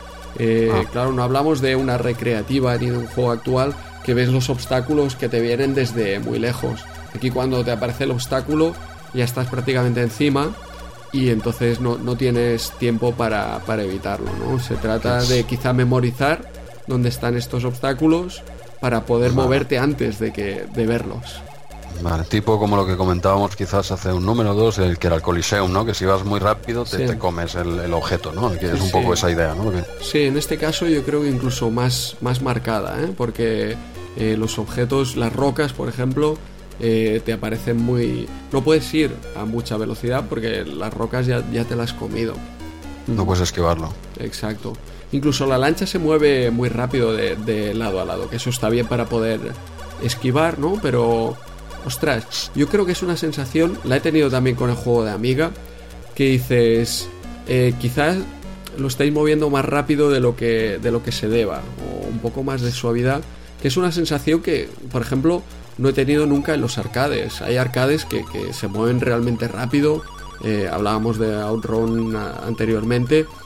Pero tú ahí eh, todo, se, todo se mueve rápido, pero todo tienes tiempo de, moverte. Ves que, se te acerca y te mueves bien, ¿no? Y estos juegos, estas conversiones, quizá también hablábamos del Outrun en la versión Commodore, que tanto tu vehículo lo puedes mover a una velocidad de vértigo hacia, lo, hacia izquierda y derecha, que no es muy realista, como las cosas te aparecen muy, muy de golpe. Mm. Y bueno, yo, quiero, comentar que tú, cuando buscas un juego de James Bond, lo que buscas es algo como, como Sly Spy, ¿no? Ah, que a pesar de que no era oficial de James mm. Bond, ah, pues eso es un juegazo. James Bond buscaba, claro. Eso es un juegazo, claro. Es que ahí hablamos de. Dices que no, no era oficial. No, no, no es un juego, está, está basado en, James Bond, pero no por ningún lado pone que sea James Bond. es como la portada del Navy Moves, ¿no? Está basado en Arnold, pero en ningún sitio pone que es Arnold, ¿no? claro.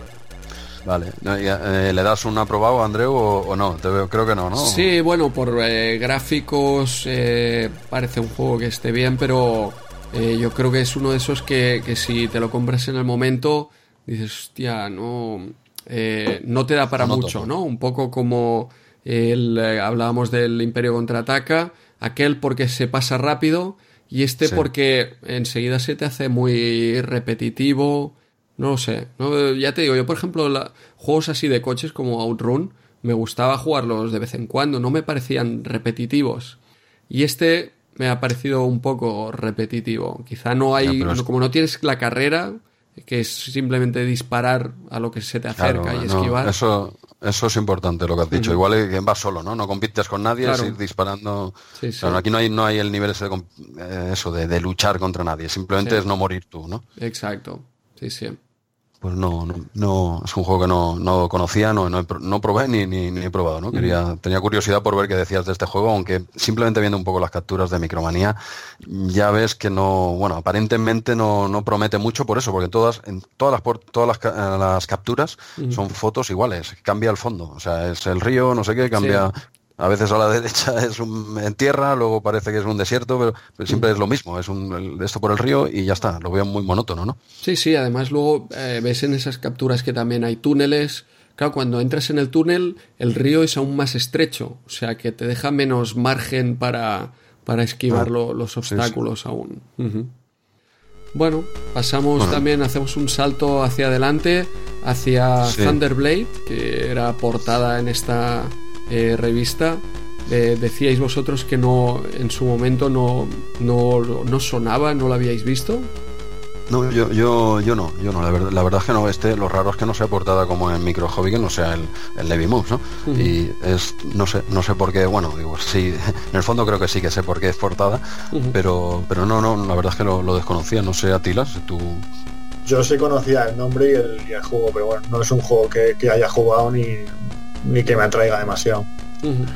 Yo lo recuerdo porque eh, la recreativa de, Sega estaba en un bar al lado de un amigo mío de GB, que pasábamos casi todos los fines de semana juntos.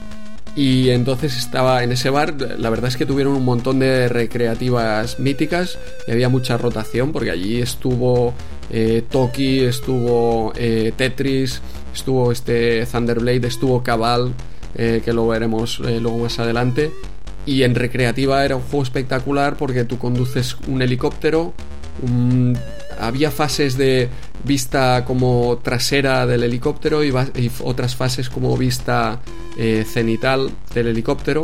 Pero era un juego realmente espectacular, os podéis imaginar, claro, en, recreativa, cómo el helicóptero atravesaba por, por todos estos edificios, por, por la ciudad con el típico scaling de, Sega, eh, de, muchas recreativas de, Sega, y era espectacular llevar el, eh, helicóptero que podías eh, controlar tanto la velocidad como la altura y disparar.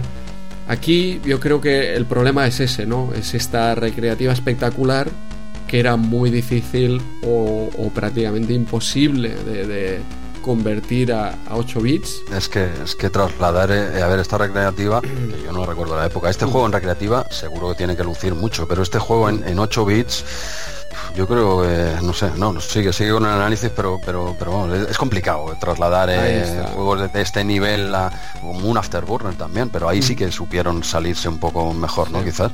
Sí, sí, yo creo que el resumen es, básicamente eso, que esta recreativa era muy difícil de, trasladarse a, a 8 bits y lo que tenemos es un juego que en Amstrad CPC sí que tiene mucho colorido y es, es interesante pero claro, el movimiento es un poco tosco.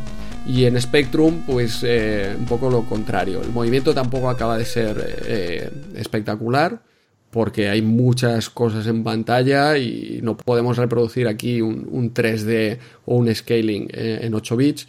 Claro. Pero además tiene el problema del monocromo que yo no veo que está sucediendo aquí en pantalla. Porque... ¿Que lo jugaste este? ¿En qué versión dices? He probado Spectrum y es lo que te comento, que es blanco y negro. Y claro, es muy difícil distinguir eh, nada en este juego. Aparte de que el movimiento es muy tosco. Y en CPC, pues sí, el colorido está muy conseguido, realmente. Pero claro, el movimiento también es, es muy lento.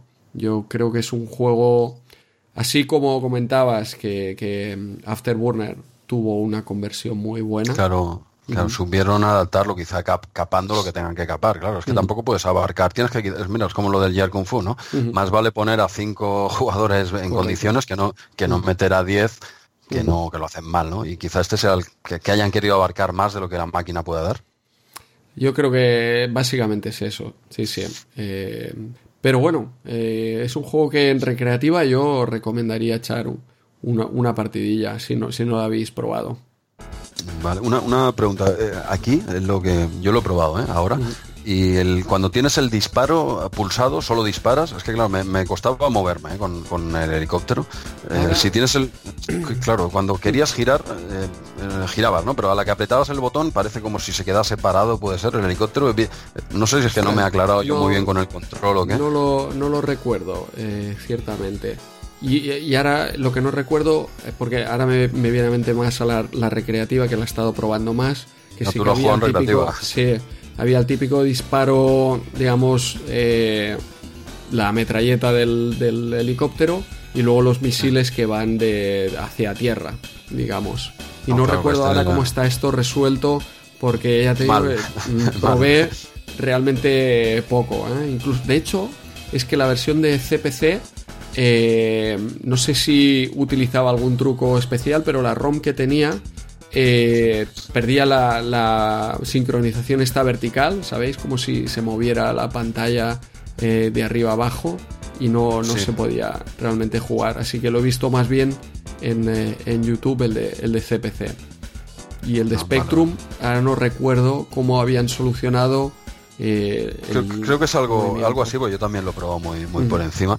Eh, y es algo así. Creo que sin. Creo recordar que cuando dejabas el botón apretado, no sé si saltaba. Porque tiene el disparo normal y luego deja caer bombas también. Sí, sí, Y pues no sé si era dejándolo apretado, empezaban a caer las bombas, pero el helicóptero me daba a mí la sensación de que se paraba, ¿no? Digo, ¿qué hago? ¿Avanzo? Es un poco como el Waze and Fargo, ¿no? Que tiro para adelante o disparo. Vale, vale. Claro, el problema es, adaptar esto porque en la recreativa digamos, tenías un, eh, stick, bueno, eh, supongo alguna recreativa vendría algún mando analógico incluso para controlar la velocidad y otro para controlar la, altura, claro. Claro, claro, así sí, así sí. Pero bueno, Atila, ¿algún comentario de Thunderblade? Mm, no, ya habéis añadido todos vosotros y yo como lo apenas lo vi, no tengo nada más que añadir. No, no, yo, yo tampoco, apenas lo he tocado, Andreu que nos ha puesto un poquito al día, pero claro, tú has probado más, ah, tú tienes una recreativa, ¿eh? una recreativa en casa, así, así, da, así da gusto, así da gusto, pero, pero bien. Bueno, pues creo que tendríamos listo Thunderblade, que es la portada. A mí me, extraña que este juego esté de portada, pero, pero bueno, maletines para arriba, para abajo, puede ser. Bueno, no sé. Eh, eh, ya te digo, para, yo creo que era una recreativa de Sega, o sea, importante. Sí, recreativa sí. Sí, sí, pero claro, y por no poner a lo mejor el ya mega juego también en portada, sería. A mí me, extraña un poquito, pero en, mi, opinión.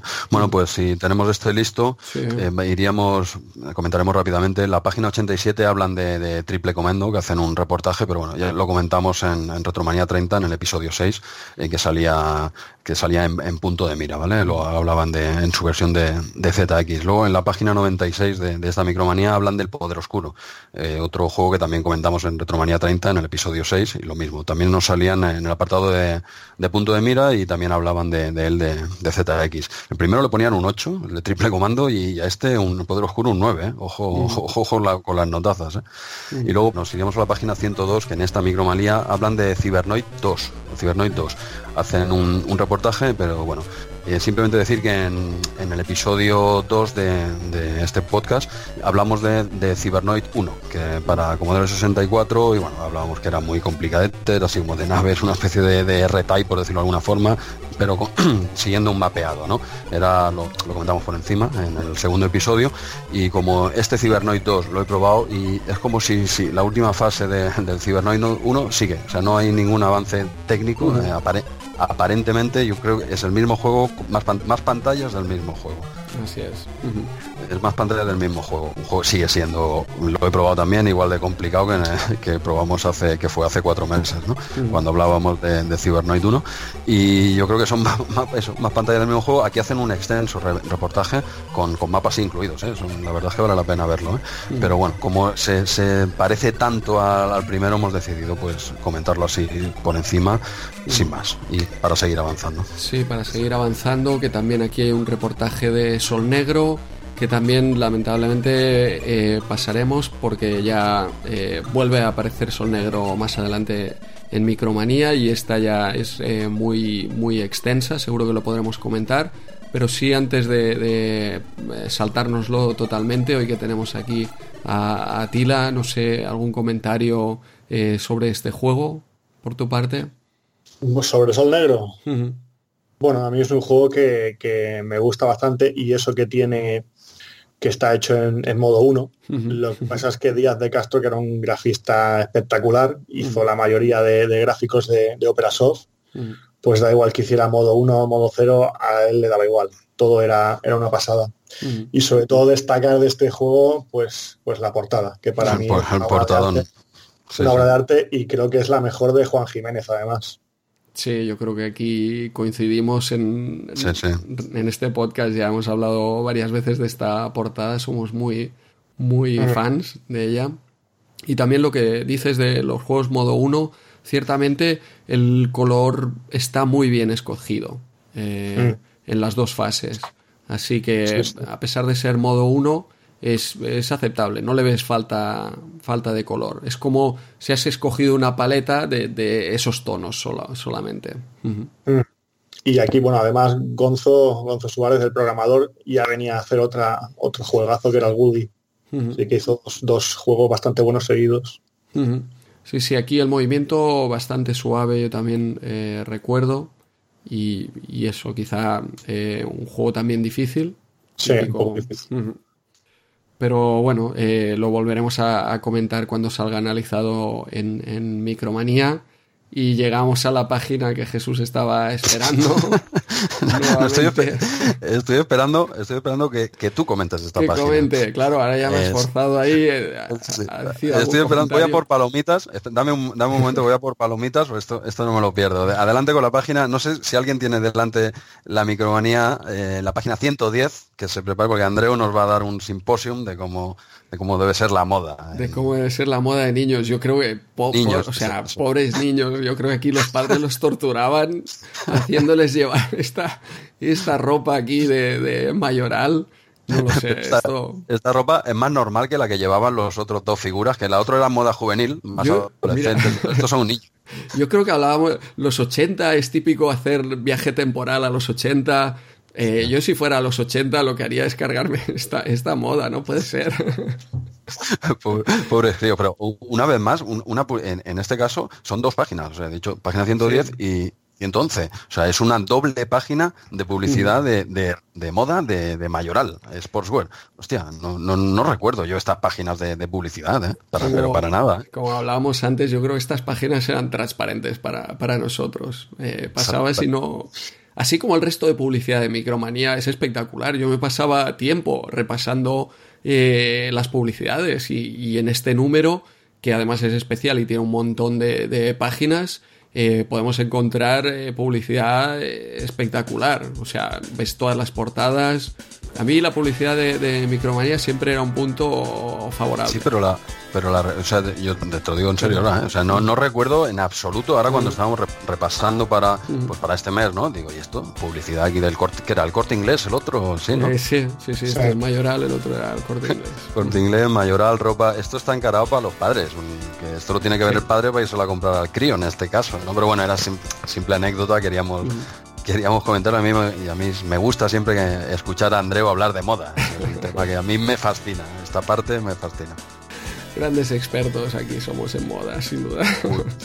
Madre mía, menudo, menudo dos cafres somos para la moda. Pero bueno. Bueno, nosotros somos más de, superhéroes, ¿no? De abrir el armario y tener un tejano y unas camisetas. Eh, exacto. Yo creo, creo que tengo tres tejanos idénticos. Se saca siempre lo que está arriba del todo. Yo, el, para mí, el vestirse es eso, ¿no? La, la camiseta que está arriba del todo y el pantalón que está arriba del todo. Era como, pues eso, como un personaje de dibujos animados, como el Homer, ¿no? Siempre vas con la misma ropa, limpia, pero, pero el mismo modelo, el mismo modelo. Sí, sí.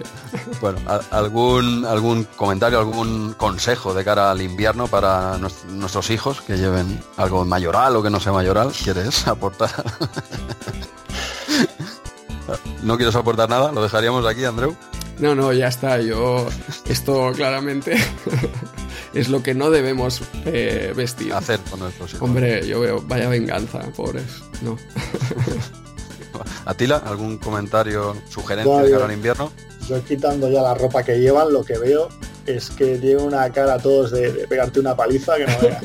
sí, sí, que chungos, ¿eh? O, era, o igual llevaban una sesión de fotos que llevaban ahí toda la tarde. Están ya un poquito hasta porro, ¿no? Los niños. Y el segundo niño con dos pendientes ya llevaba ahí, joder.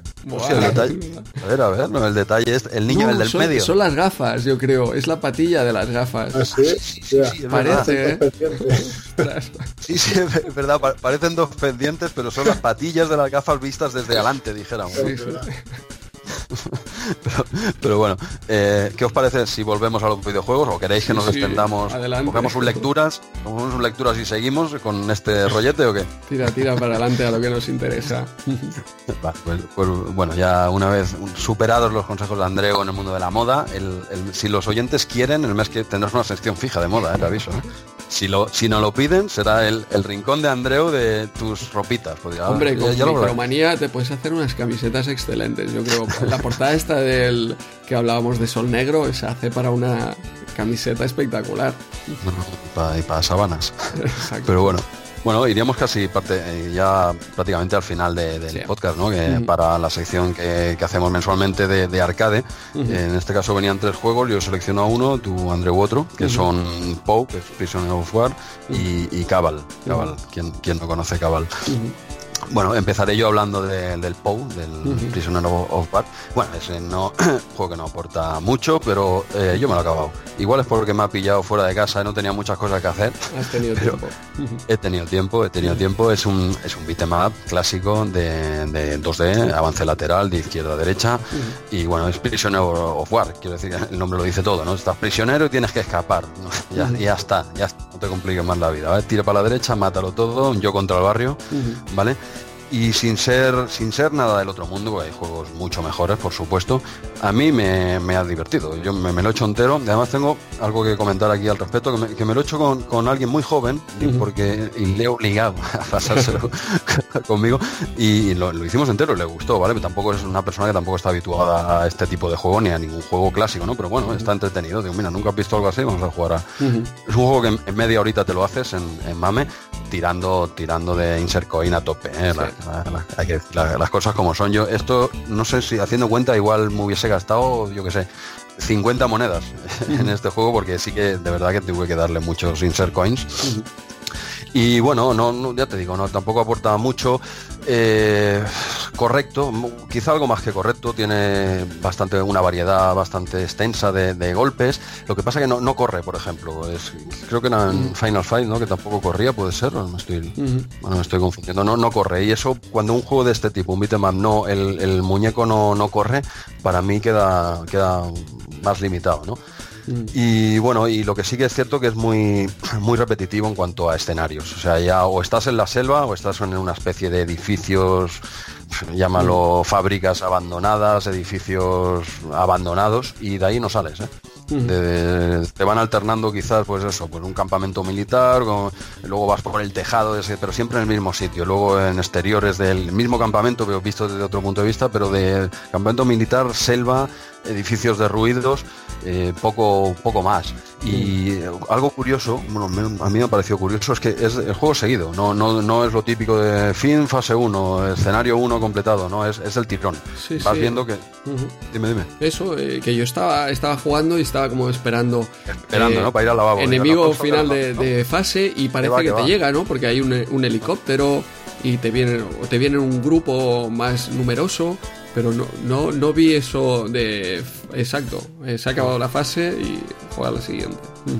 No, yo lo estuve, lo, después de acabarlo, eh, al día siguiente, así lo, repasé en un, en un gameplay en, YouTube. Digo, a ver por dónde he pasado, ¿no? En qué momento. y, y, conté hasta 12 escenarios diferentes, pero de forma engañosa. Es el mismo. Es el mismo. Pongo más palmera, le pongo menos, pero sí que es verdad que eh, lo que marcaría el cambio de fase es una, es una flechita roja que te sale a la derecha, que sí que es verdad que ahí el control del, personaje ya no lo llevas tú, lo, coge la máquina, pero un segundo, ¿vale? Pasa a la derecha, pero es instantáneo. Prácticamente es, es todo seguido. Pero ahí sí que ves, en las flechas rojas estas sí que ves que hay un cambio de escenario que no te ponga nada. Y conté hasta, hasta 12, ¿vale? Pero tampoco te los, los tengo aquí apuntados, pero tampoco lo, lo voy a decir porque es que básicamente es lo mismo. ¿eh? visto desde un tejado, sí que hay uno que es diferente, la única que es diferente es un, es un ascensor.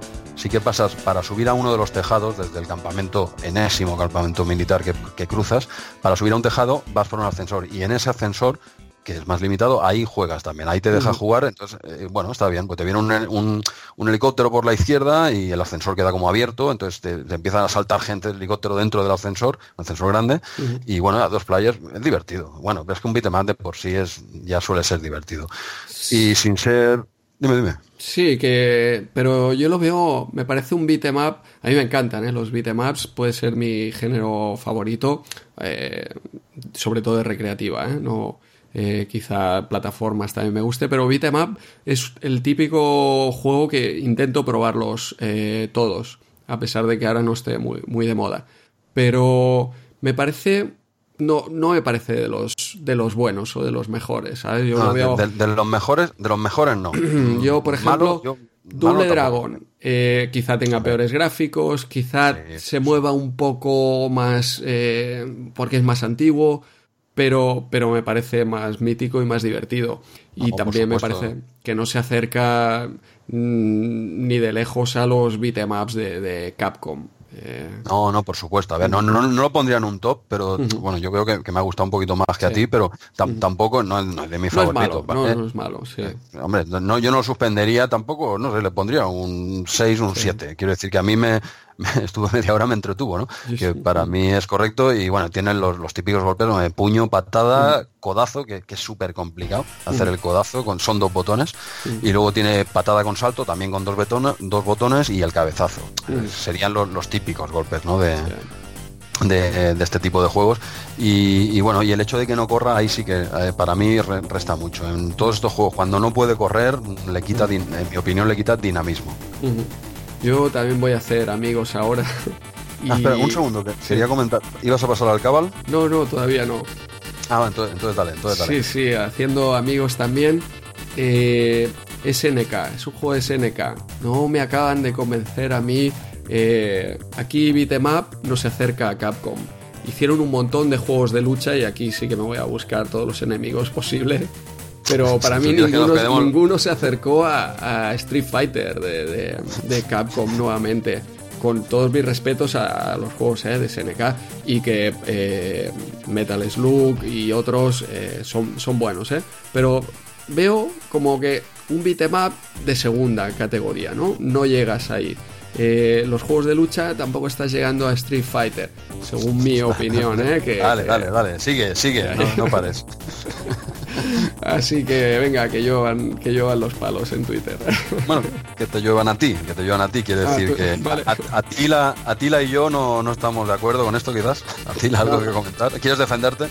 No, no hace falta. Ya SNK ya, ya se defiende por sí sola. Tiene juegos muy buenos. Lo que sí es cierto que si hay que comparar un juego de lucha de SNK con, con Street Fighter 2, salen todos perdiendo eso seguro. Claro, sí, en, ese, en ese sentido, sí. Mm. Pero bueno, antes, antes de pasar a, sí. a Cabal, Andreus, ¿te mm. parece? Un, rápidamente. Eh, ya aprovechando que juego una persona bastante joven, igual 22 años, ¿vale?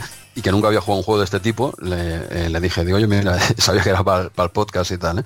digo, oye, dime, dime tres cosas que te hayan gustado y tres cosas que no te hayan gustado, porque el juego se lo hizo entero y yo creo que se divirtió, ¿no? y, quizás sea el primer juego de este tipo que, juegue, ¿vale? Digo, pues no sé, dime a ti qué te parece, ¿no? Y tú fíjate la, visión que tiene alguien así tan, tan joven, ¿no? Que nosotros ya, esto ya tenemos callo con esto, llevamos 30 años con juegos iguales, ¿no? Y, claro, ella lo que, lo que, por ejemplo, era una chica, por cierto lo que, le, lo que le llamó la atención es que pudiesen jugar dos players, dos personas a la vez. Digo, no te lo pierdas. Claro, dos personas a la vez, eh, esto en el pues mismo juega, sitio. ¿eh? En el mismo sitio, claro, porque ella juega eh, online y cosas de este tipo. ¿eh? Pero claro, le llamó la atención poder estar jugando dos a la vez en la misma pantalla con un único ordenador. Bueno, digo, vale, bienvenida a, los, a los 80, 90, ¿no? Y también le llamó la atención, esto como positivo, ¿eh? en dos playas también le llamó la atención el poder usar las armas de los enemigos. Que los enemigos llevan un arma en la mano, pero bueno, esto debería ser más normal, pero bueno, le llamó la atención como positivo, ¿no? Cuando te salen con un cuchillo, pues si le pegas, cae al suelo, lo coges y lo puedes usar tú, típico, ¿no? Pero típico, típico para nosotros, ¿no? Y esto le llamó la atención en lo positivo y como tercero positivo también le, le llamó, le gustó la música. Dice que lo hacía muy, la verdad es que es una música muy dinámica, lo hace más, más trepidante, ¿no? La música está bien puesta aquí. ¿Vale? Estas son las tres cosas que le llamó la atención a alguien muy joven, ¿no? Jugando algo a esto. Y, por ejemplo, digo, bueno, ¿y qué no te ha gustado? ¿no? Tres cosas que no te hayan gustado y me dijo, y ahí estoy de acuerdo, los objetos, hay veces que pasas por fases en las que pasas por debajo de ciertos objetos que le dan una, una vista 3D, ¿no? Te ponen un primer plano, que, está bien, ¿eh? te da una profundidad, pero a veces esos objetos pasas por debajo de un puente, pasas por debajo de, depende de qué sitios, son demasiado grandes y te tapan no se ve absolutamente nada. El personaje lo eh, ahí pillas. Tienes que salir de ahí porque si no ves nada. Y es verdad que son objetos a veces demasiado grandes que ocupan mucha pantalla y es injugable en ese punto. Tienes que salir de ahí y pasaba con más frecuencia de la que debería. Yo ahí, yo ahí estoy. Estoy de acuerdo, ¿no? Esos objetos 3D que, hostia, no se ve nada. Eh, con segunda cosa, que no le gustó, el escenario, lo que he comentado, es totalmente de acuerdo. También dice, es que es todo el rato lo mismo. Siempre vamos por la selva o por en medio de edificios rotos, ¿no? Quitando el ascensor. Y bueno, sí, también ahí coincido. Y, lo que no le gustó es que no pudiese, mira, mira que no ha probado otros, que yo sepa, y, esto me llamó la atención porque dice que no puedes usar los objetos de la calle. Ves una, eh, yo que sé, una bote de basura o ves ciertas cosas, solo, solo son atrechos, son dibujo. no es como un Final Fight, ¿no? Que le puedes pegar a todo lo que está en la calle, ¿no? de esto de basura y todo, ¿no? Aquí, aquí no, aquí simplemente puedes coger los objetos, algunos objetos, la ametralladora, metralleta de, enemigo, el cuchillo, pero el resto de objetos son atrechos, es decorado. Y no, no interactúas para nada con el, con el decorado. Bueno, me hacía gracia, digo, a ver qué visión tiene alguien tan joven de un juego de un género tan, tan antiguo, ¿no? Y ya está, siempre te quería hacer mención a esto y coincido bastante con lo que ha dicho, la verdad.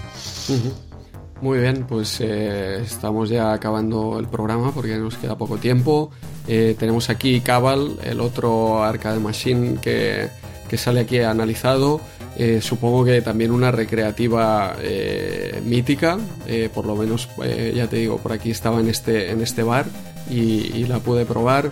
Es un juego en el que controlas un soldado de vista trasera, controlas su movimiento y luego también tienes un punto de mira tipo Operation Wolf, digamos, pero en tercera persona, porque ves también a tu, a tu guerrero. Y no tienes una pistola, digamos, de, luz, sino que se controla con el eh, joystick, en el sentido de que cuando estás disparando fijas el punto de mira y cuando estás moviendo el personaje, a la vez estás moviendo el punto de mira. O sea, es un control un poco así particular que hoy en día lo resolveríamos con el doble eh, stick analógico, pero que en su momento se debía resolver como. Pero, aquí, está bien aquí está bien resuelto, porque es un caso no tiene absolutamente nada que ver el tipo de juego, pero es un caso como el Wild San Fargo, ¿no? Que, uno conduce y el otro dispara, pero aquí también es como conducir y disparar, pero aquí yo creo que está bastante bien resuelto, al menos en arcade, claro. Sí, mira, yo aquí tengo dos apuntes. Este juego lo jugué como hace un año, que hacía mucho tiempo que no lo jugaba y me pareció justo lo que has dicho tú. Ostras, está muy bien resuelto, se mueve muy bien eh, la mirilla a la vez que mueves al, personaje. Y ahora lo he vuelto a jugar esta semana y ya lo veo como un poco más complicado, ¿no? De decir, ostras, quizá era que la última vez lo recordaba tan bien y bueno, es simplemente acostumbrarte, porque claro, cuando fijas el disparo, digamos, tú estás disparando, fijas la mirilla con el disparo y continúas moviendo al, personaje. No, no, eh, es, es, realmente, como tú dices, es una solución buena que no te quita de que algunos momentos cuando estás esquivando disparos, la mirilla se te vaya a donde no quieres. Eso es el principal problema que, que le he encontrado. No sé si lo recordáis vosotros también del momento. Eh, Atila, dale, dale, dale. Voy al cabo, jugué más a la versión de Amstrad que la de, que la de recreativa. Así que. Y la de Amstrad no es que fuera especialmente buena.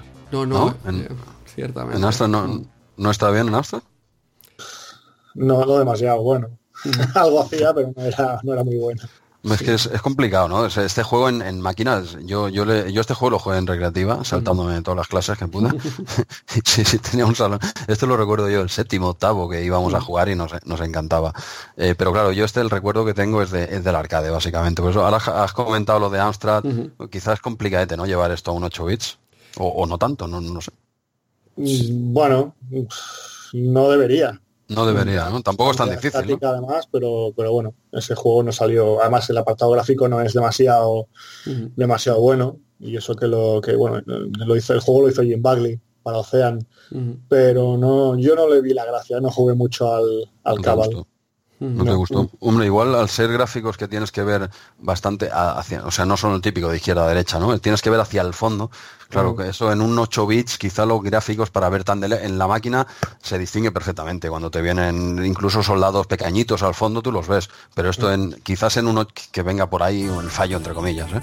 que, eso en un 8 bits sea complicado, ¿no? Los, que están tan al fondo, tan pequeñitos, ¿cómo haces eso con, con, un con los gráficos que te dan estos ordenadores, ¿no? Esto es mi opinión. ¿eh? Sí, es una, una, conversión difícil en ese sentido, ¿no? Siempre que hay un poco... Bueno, pero es que en este caso, siendo más Operation Wolf, eh, podían haber optado, sí, no, no hace falta scaling aquí, porque los enemigos no hace falta que se te acerquen. No sé, eh, Operation Wolf sin duda fue una conversión muy, buena, que podía haber sido un punto de partida para, para este Cabal, porque al final es añadirle el personaje ahí delante y quitar el scroll no sé. Sí, y que además era de Ocean también. Por eso, sí, sí. Bueno, nos quedaríamos con que la versión de arcade es muy buena y las conversiones no, quizá no están a la altura, ¿no? Así es.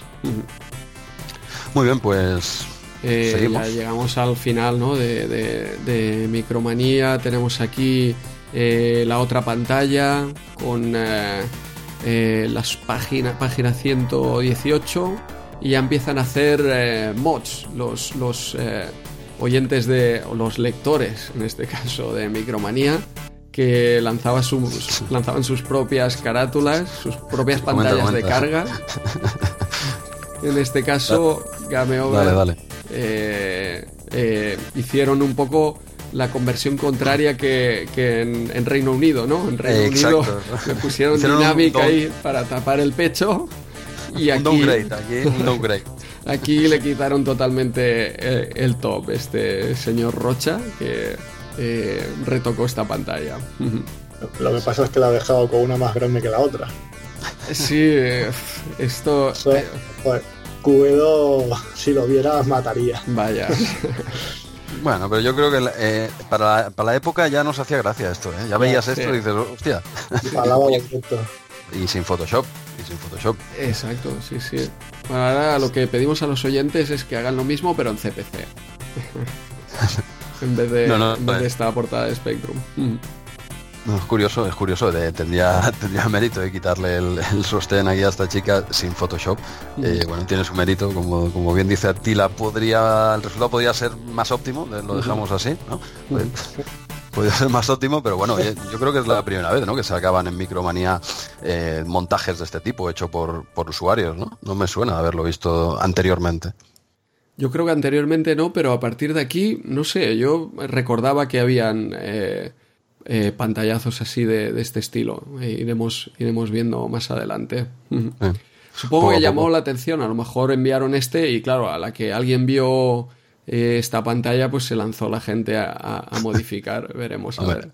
Esperaron a una pantalla llamativa, evidentemente, para, inaugurar la sección, ¿no? Y desde aquí ya lo dicen, ¿no? Que ya piden que, la gente que quiera colaborar, pues que hagan sus, sus mods, sus remakes, llámalo como quieras, de, de, pantallas, ¿no? Clásicas, pero que, repito, tiene, cuando no está Photoshop es que hoy en día es muy fácil todo esto. Muy fácil, entre comillas.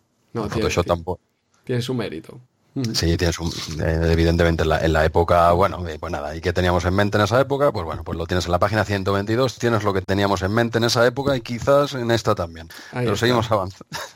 Vamos de, de lo mismo a lo mismo, ¿no, Jesús? De lo no es lo mismo. Andreu, no es lo mismo. No, pasamos de un pantallazo con todo el cariño de Rocha, un pantallazo, a pasamos una foto de verdad. Aquí Sí. ya, Mm. esta versión ya más adulta, ¿vale? Y es el nuevo look de María Whitaker, Mm. ¿eh? De Barbarian, el, el siguiente trabajo que hizo, uno de los siguientes, y aquí pon- ponen, pues bueno, página 123, el que lo quiera ver, no, no voy a describir a esta chica, ya creo que todo el mundo la tenemos en mente, pero tenemos en mente la foto de Barbarian.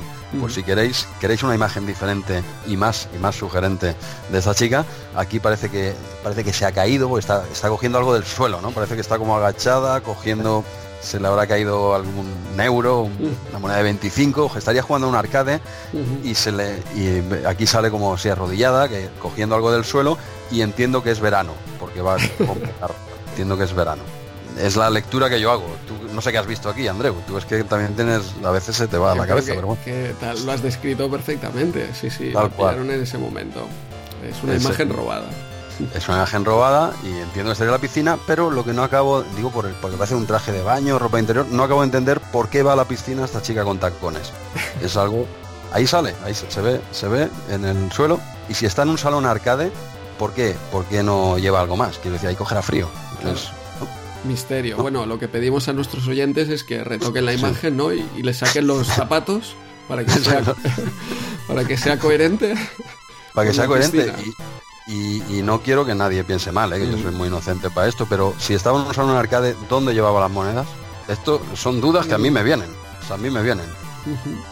Quizá era, era amiga de- del dueño que siempre llevaba la riñonera y le guardaba las monedas. Son, a mí esta foto me, me, me suscita muchas, muchas dudas, muchas dudas.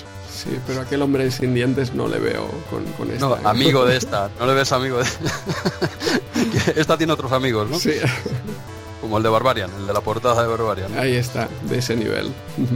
Pues nada, el que, el que tenga curiosidad por ver la imagen de...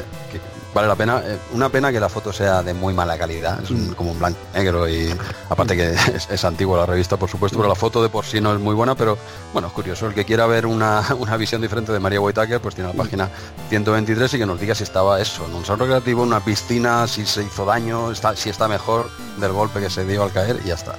Era la curiosidad que queríamos comentar.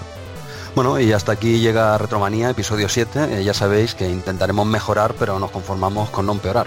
Despedimos a nuestro invitado de hoy, Atila. Eh, ¿Qué tal te lo has pasado en Retromanía 30? Pues la verdad es que ha sido muy entretenido. De hecho, es la primera vez que estoy en un podcast. Nunca había Ah, ¿sí? aguantado tantas horas. Ah, no lo sabía. eso No es lo bueno. sabía.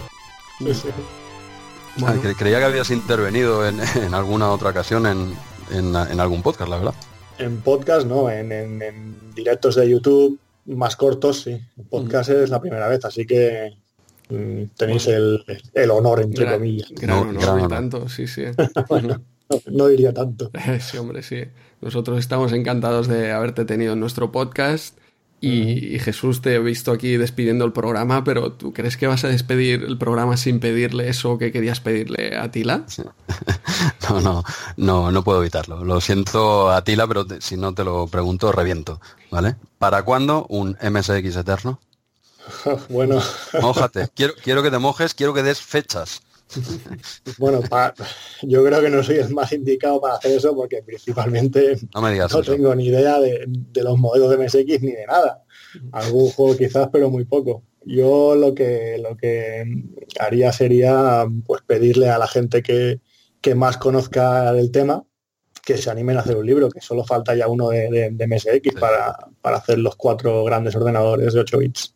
Sí, sí, no, evidentemente te lo, te lo pregunto en broma, aunque sería, sería un placer ¿eh? tener un libro tuyo de, de MSX, pero evidentemente tu, tu sistema es este. Bueno, a nivel, hablo en nombre de Andreu y mío y darte, darte las gracias ¿eh? por venir aquí y sobre todo por, por hacer este sobreesfuerzo de, de, participar en un podcast que como bien dices es el primero, no, no estás habituado a nosotros, no que seamos expertos ni mucho menos, pero bueno, ya, ya llevas unos programitas, más o menos sabemos cómo va y queremos eh, agradecerte particularmente ese esfuerzo, no solo la presentación del libro, sino el quedarte a repasar toda la revista Micromanía con nosotros y es muchas gracias. Bueno, muchas gracias a vosotros por invitarme. Un placer. Muy bien, pues eh, despedimos ahora sí Retromanía 30, episodio 7, y nos vemos el mes que viene en el lejano enero de 1989. Hasta pronto.